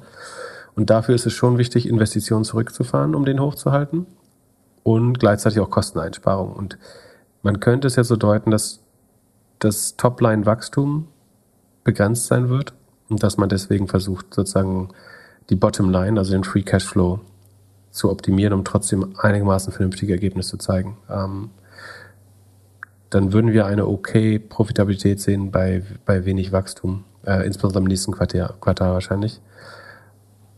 Aber ja, und achso, sie haben Amazon Buy with Prime eingeschafft. An, äh, also du kannst jetzt in deiner Webseite, glaube ich, so eine Prime-like Experience einbauen, sofern deine Waren in einem Prime-Lager liegen. Bei Amazon kannst du auch über deine eigene Webseite Buy with Prime machen. Also das wird jetzt nicht im nächsten Quartal zünden schon, aber so, da tun sie nochmal was, wahrscheinlich so, um, um so ein bisschen gegen Shopify zurückzuschlagen, würde ich denken. Also so äh, eine Art äh, Shopify Payment oder äh, Google Pay. Okay. Genau, nur dass du halt jetzt einen, einen Tag oder in den USA 48 Stunden Lieferversprechen dahinter hast. Und äh, zur Lieferung, äh, da gab's News. Äh, Shopify hat jetzt irgendwie für zwei Milliarden oder möchte für zwei Milliarden eine Firma kaufen, die Händlern hilft, schneller E-Commerce zu machen oder vor allem schneller die Sachen zu verschicken. Wir bewerben irgendwie damit, dass man in zwei Tagen alles äh, verschicken kann, egal wo äh, hin in Amerika. Äh, ist das, äh, du hast zu mir geschrieben, oh, das ist, das ist ein Zeichen für, für schlechte Earnings oder ist da ein größeres Spiel dabei? Haben sie nicht, also die, die haben ja irgendwann sich sehr gut positioniert mit, wir sind die Amazon Challenger und haben dann in Logistik investiert. Mhm. Haben sie das nicht irgendwann wieder ein bisschen zurückgezogen? Hm, weiß ich nicht. Genau. Aber erklär nochmal, was, was, was macht äh, Deliver? Äh, die helfen, also ich gehe davon aus, dass die Warenhäuser haben und äh, helfen, die Sachen zu verschicken. Oder? Mhm. Oder? Macht Sinn, ja. Mein Gefühl, ja, mein Gefühl ist so ein bisschen, dass man das, also ich sehe gerade eine gewisse Anhäufung von Presseaktivität. Ähm, ich glaube, sozusagen im Vorhin, Vorfeld von schlechten Earnings. Äh, mein Höhepunkt war Plug Power hat ähm, ihr Rebranding mit einem Wasserstoffcontainer auf dem Times Square gefeiert ähm, und das dann mehr oder weniger als Ad-Hoc-Nachricht oder als Investor Relations Nachricht rausge rausgebracht. Ähm, gut, von denen ist man das auch wiederum gewöhnt, aber also ich, ich wünsche Shopify immer Besseres, also gerade damit es ein Gle- Gleichgewicht gibt oder Gegengewicht zu Amazon. Ähm, aber ich befürchte, dass auch da sehr, sehr schwach aussehen wird dieses Quartal. Ja, aber trotzdem sagen, macht es Sinn, dass sie weiter in die, in die User Experience investieren oder in die Käufer, äh, Käufererfahrung und Logistik gehört definitiv dabei, damit sie einfach, damit sie auch Waffengleichheit mit Amazon hinbekommen. Dann geh noch mal zurück in deinen Browser. Mhm. Gib mal OpenSea.io ein und such nach deinem Das habe ich doch immer schon offen. 2,2, 2,2. Wirklich? Äh, aber achso, nochmal für alle Hörer, Hörerinnen über 40, wenn wir über OpenSea reden, dann meinen wir OpenSEA.io, nicht das äh, First Branding von, von Sing. Und jetzt geh, mach ein neues Tab auf, geh auf N. Soll ich jetzt, soll ich jetzt verkaufen? Na, Moment. Geh mal auf nft.coinbase.com. Das ist der Beta äh, NFT-Marktplatz. Und da gucken wir jetzt auch mal nach Premint, Collectors Ich Pass. brauche einen Bytecode. Nein, du komm, ich brauche keinen. Ich komme einfach auf die Seite. Ah, warte, ich kann meine Wallet verbinden. Vielleicht geht's dann. Ich habe jetzt nämlich ein Wallet für NFTs. Weil ich auch NFTs habe. Äh, auf jeden Fall ist dort der Premint. Warte, warte, warte, warte, ich bin noch nicht. Wallet not recognized. This wallet hasn't been connected before. Do you have an invite code? Ich brauche einen invite code, Glöckler. Wieso hast so. du einen invite code und ich nicht schon wieder? Keine Ahnung. Keine Ahnung. Auf jeden Fall, hier ist der Floor Price bei 3,25. Also Arbitrage-Pip könnte jetzt, äh, du hast ja fünf von diesen Das sind Testen. 50 Prozent. Instantaneously. Und hier steht auf der Webseite, Oder zahle ich drei Milliarden Ether Gasfees wieder? nee, hier steht dazwischen? 0%, 0% Coinbase Fees for limited time. Dann geht Arbitrage richtig. Ey, Glückler, ich brauche einen Invite-Code. Für drei, für drei verkaufe ich sofort ein. Dann habe ich den gesamten Kaufpreis für alle fünf wieder drin. Für sogar mehr. Äh, äh, kannst du ja nochmal drüber nachdenken? Kannst mir den ja schicken? Ich will nicht nachdenken, ich will den Invite-Code. Ich will Arbitrage machen. Ich bin aber gar nicht, ich bin gar nicht eingesigned. Ich, wieso siehst du das denn nicht? Naja, gut. Es gibt auf jeden Fall jetzt einen äh, wohl Limited Access äh, Marktplatz für Coinbase. Und äh, ja, vielleicht kann der ein oder andere da. Sag jetzt, wie du da reingekommen bist. Ich bin einfach auf der Webseite. Ich bin noch nicht mal connected. Unter nft.coinbase? Ja. Sekunde eben. Du warst wahrscheinlich. Ah. Ah ja. Okay, aber dann kannst du nicht handeln. Vielleicht, vielleicht betrügen die auch. Und das gibt's noch gar nicht. Ja, vielleicht. Äh, Sekunde. Also wie heißen die, die wir haben? Premint. Ich guck jetzt. Premint Collector, ist es das? Ja. Mit blauen Haken? 3,25. Leck mich. Aber es ist auch nur einer. Ach so, und oh, das ist der, der niedrigste Buy Now Preis. Den hat jetzt keiner angenommen. aber irgendjemand wird den auch kaufen. Also du meinst, ich sollte meinen da zumindest Also mal einstellen? wer, wer auch Zumindest. immer einen, äh, einen Pass hat, also so ein, so ein Invite-Code, ich habe auch keinen, also ein Invite-Code bitte an Pip per Direct Message und ähm, Aber würdest du jetzt verkaufen für drei? ja, ich würde es auf jeden Fall einmal probieren, ob du das Ding für wesentlich mehr verkaufen kannst. Du hast ja Ach, dann kaufe ich davon. sofort zurück auf der anderen. Dann habe ich, Ja. dann habe ich genauso viele wie vorher und meinen Einsatz wieder zurück. Ja. Siehst du, und das machst du dann 400 Mal. Nice. Äh, Das ich schon also, zwei Arbitrage drin, aber ich brauche einen Invite-Code. also Invite-Code bitte an Pip. Pip ist äh, jetzt Ich frage Sam Bankman-Fried auf der, auf der, äh, auf der, auf der Finance Forward. Ja, der ist da- übrigens, ich soll das sagen, du hast äh, Quatsch erzählt, der ist nämlich Leider nur zugeschaltet, aber auch zugeschaltet ist ja noch ein Highlight, würde ich sagen. Ja, ich habe Westermeier die Woche getroffen, der war sehr relaxed, also er freut sich auf eine schöne Veranstaltung. Und ich habe munkeln gehört, äh, dass es mit Hotels schon ein bisschen schwieriger wird. Also Ach so, äh, dann muss ich jetzt noch eins buchen, siehst du? kleiner, kleiner Hotel-Reminder. Wir sehen uns äh, Mitte Mai in Hamburg. Mein Hotel übrigens, ich habe ja den Fehler, also ich bin unheimlich schlechter Hotelbucher. Ich buche die immer so spät, dass ich wahrscheinlich das Doppelte zahle oder so. Und dann dachte ich, für die UMR 2020 machst du mal nichts falsch und buchst dir richtig früh, nämlich nach der UMR 2019, sofort reservierst du dir schon mal ein Hotel. Hab bei meinem damals präferierten Hotel äh, das schon mal im Voraus gebucht für 2020. Da, dann kam Corona. Äh, dann gab es die Sonderregelung, man kann kostenfrei studieren und was weiß ich. Da war ich so, hey Hotel, du bist ja mein Lieblingshotel, ich bin kein Arschloch. Könnt ihr irgendwie drei Nächte gut schreiben, dann äh, müsst, dürft ihr auch mein Geld behalten. So, ich weiß ja, ist schwer für, für Gastronomie äh, und Hotellerie und so weiter. Äh, meinten die natürlich, okay, sehr gern. So, und jetzt habe ich geschrieben, so, ich würde jetzt gerne die drei Nächte haben. Da meinen sie halt, ja, die Kategorie ist jetzt schon ausgebucht. Sie können jetzt pro Nacht 100 Euro mehr zahlen, um eine Kategorie höher zu schlafen. Ja, Also Pip hat jetzt nicht mehr sein Lieblingshotel. also wird's wieder Hotel Tonight und ich schlafe in irgendeiner Bumsbude auf St. Pauli wahrscheinlich. Sehr gut, du hast eh nicht viel Zeit zum Schlafen. Äh, Wenn wir schon über OMR sprechen, äh, So crash ich bei dir auf der Couch. äh, easy peasy. Bist du auf jeden Fall früh wach. Ähm, Okay, die, äh, die, äh, letzte Frage hier, OMR. Äh, hast du Volocopter, den Podcast gehört? Ja, weil so viele Leute mich genötigt haben. Ähm, ihr könnt mich übrigens aufhören zu taggen, wenn in irgendeinem Podcast irgendwo Frank Thelen erscheint und ich, und, äh, naja, wie auch immer. Ähm, ja, Volocopter habe ich gehört. Und würdest du a- als einer der ersten damit fliegen? Kannst du von Berlin nach Hamburg fliegen? Es erweckt jetzt noch kein Vertrauen mit mir, dass die schon ihren dritten CEO bekommen, bevor das Ding das erstmal in die Luft geflogen ist. Also, ähm, also nee, es ist schon geflogen, fairerweise in Dubai. Aber noch nicht bemannt, glaube ich. Ja, ich frage mich schon so ein bisschen, warum es keiner da irgendwie länger als acht Jahre aushält. Ich glaube, es gibt immer wichtigere Dinge irgendwie als Geld und auch äh, der Oberwichtel in der Firma zu sein. Aber ich habe noch nicht viele Leute gesehen, die sozusagen vorm Breakthrough eines Multimilliarden-Businesses gesagt haben, ich, ich will nicht mehr. Ja, eigentlich doch nur, wenn Oder? es eher ein Ich kann nicht mehr ist. Ja, aber normalerweise, solange du Fortschritte machst, gibt wenig Leute, die nicht mehr können, solange es vorangeht mit der Firma. Ich mein Gefühl ist, dass es vor allen Dingen eintritt, wenn es nicht mehr vorangeht. Also, okay. Aus persönlichen Erfahrungen. Ich kann falsch liegen. Aber I don't know. Ich, ich halte äh, Volocopter aber für das erfolgreichere Konzept als Lilium auf jeden Fall. Ja, das würde ich trotzdem gern sagen. Ähm, aber die, ich kannte die Geschichte nicht voll. Ich fand die jetzt nicht so 100% überzeugend. Und wie gesagt, angeblich geht's ja nächstes Jahr los da in der Branche. Ähm, dass jetzt jemand ein Jahr bevor es richtig losgeht, ähm, oder beziehungsweise bevor der Vorhang runtergeht, ähm, die Bühne verlässt. I don't know. Dann, last but not least, Tesla Earnings. Bist du froh, dass du nicht geschortet hast?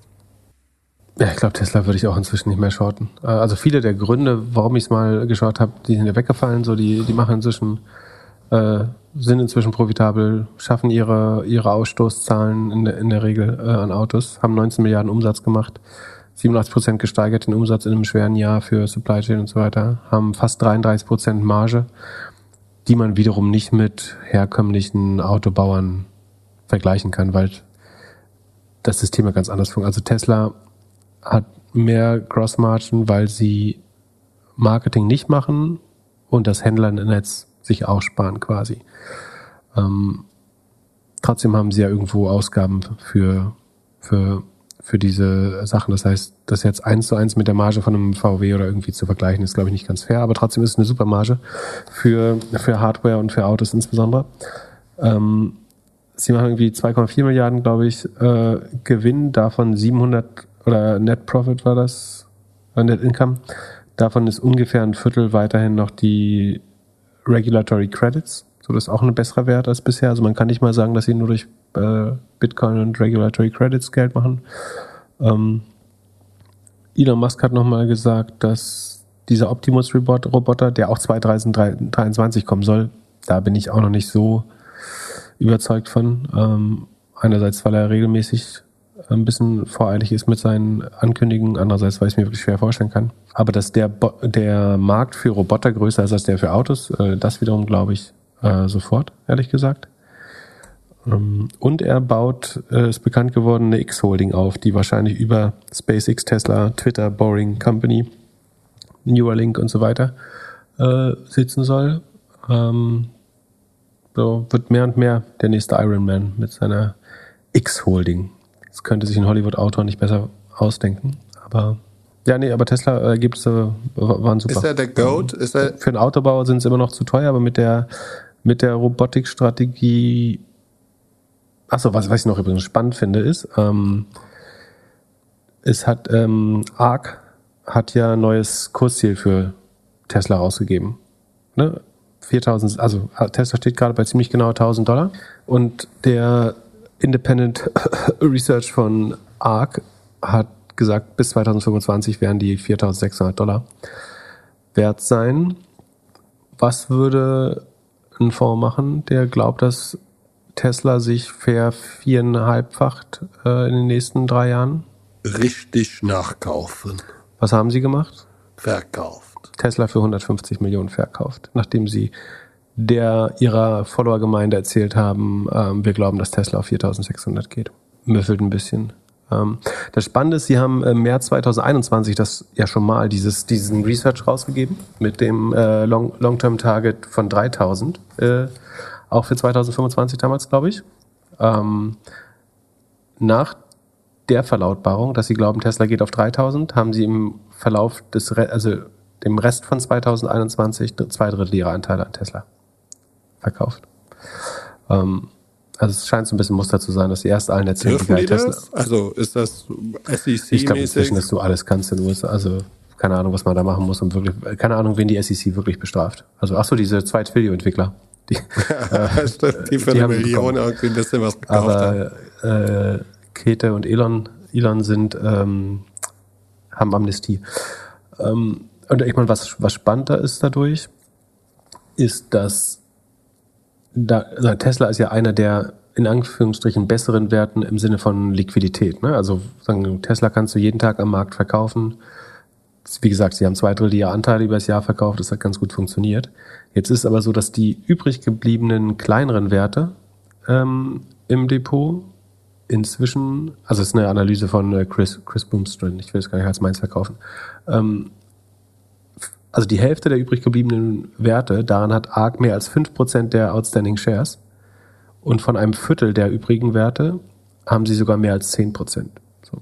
Das heißt, man kann davon ausgehen, wird aus irgendeinem Grund Leute den ARK-Fonds verlassen oder eine Kapitalflucht einsetzen, gibt es gar keine Chance, dieses Geld so schnell wieder aus diesen Aktien rauszubekommen. Also wenn du irgendwie 5% der Shares einer Company verkaufst, hast du, also die Frage ist, ob das überhaupt geht oder ob der Kurs extrem einbrechen würde dann. Also die Risiken häufen sich gerade, weil so, bekloppt wie das klingt, aber Tesla war aus der Hinsicht einer der liquideren und solideren Werte im ARK-Portfolio äh, und die verkaufen sie mehr und mehr und kaufen mehr und mehr Anteile an den kleinen Wetten und drehen das Risiko hoch. Vielleicht, weil sie außerdem gesagt haben, sie möchten im Jahr, in den nächsten fünf Jahren 50 Prozent pro Jahr schaffen.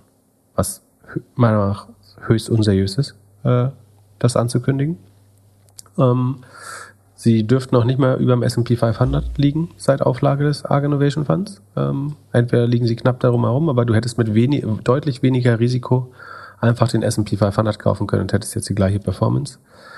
Ähm, ja. Und wie gesagt, wenn jetzt wirklich nochmal ein Crash kommt und sie aus diesen Werten raus müssen, weil Leute auch den ARK-Fonds, vielleicht haben Leute den auch gehebelt gekauft und müssen dann verkaufen oder so, dann sollten diese Aktien relativ stark einbrechen. Ähm, und natürlich auch die Fonds, die sozusagen die ARK-Strategie sekundieren. Also einen, äh, wenn Kete untergeht, geht auch Frank Bohlen unter, könnte man sagen.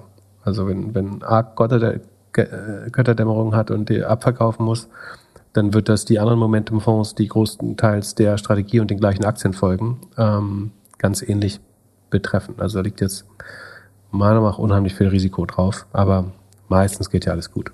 Also äh, haben wir nicht Peak Netflix, sondern einfach Peak Growth Stocks. Sollen wir das als kleinen Cliffhanger für nächste Woche halten? Peak ist, der Peak ist ja schon um, aber das können wir gerne nochmal diskutieren nächste Woche. Top. Dann in diesem Sinne, ich hoffe, irgendjemand schickt dir jetzt so einen Invite-Code für nft.coinbase.com und äh, du fängst mal an, ein bisschen Arbitrage zu machen. Werden die noch nicht irgendwo für, zwei- für 0,2 Ether oder so versteigert, die Invite-Codes? Das wäre doch mal was. Ich baue, ein- ich baue ein NFT. Oh, das wäre so Meta, ey.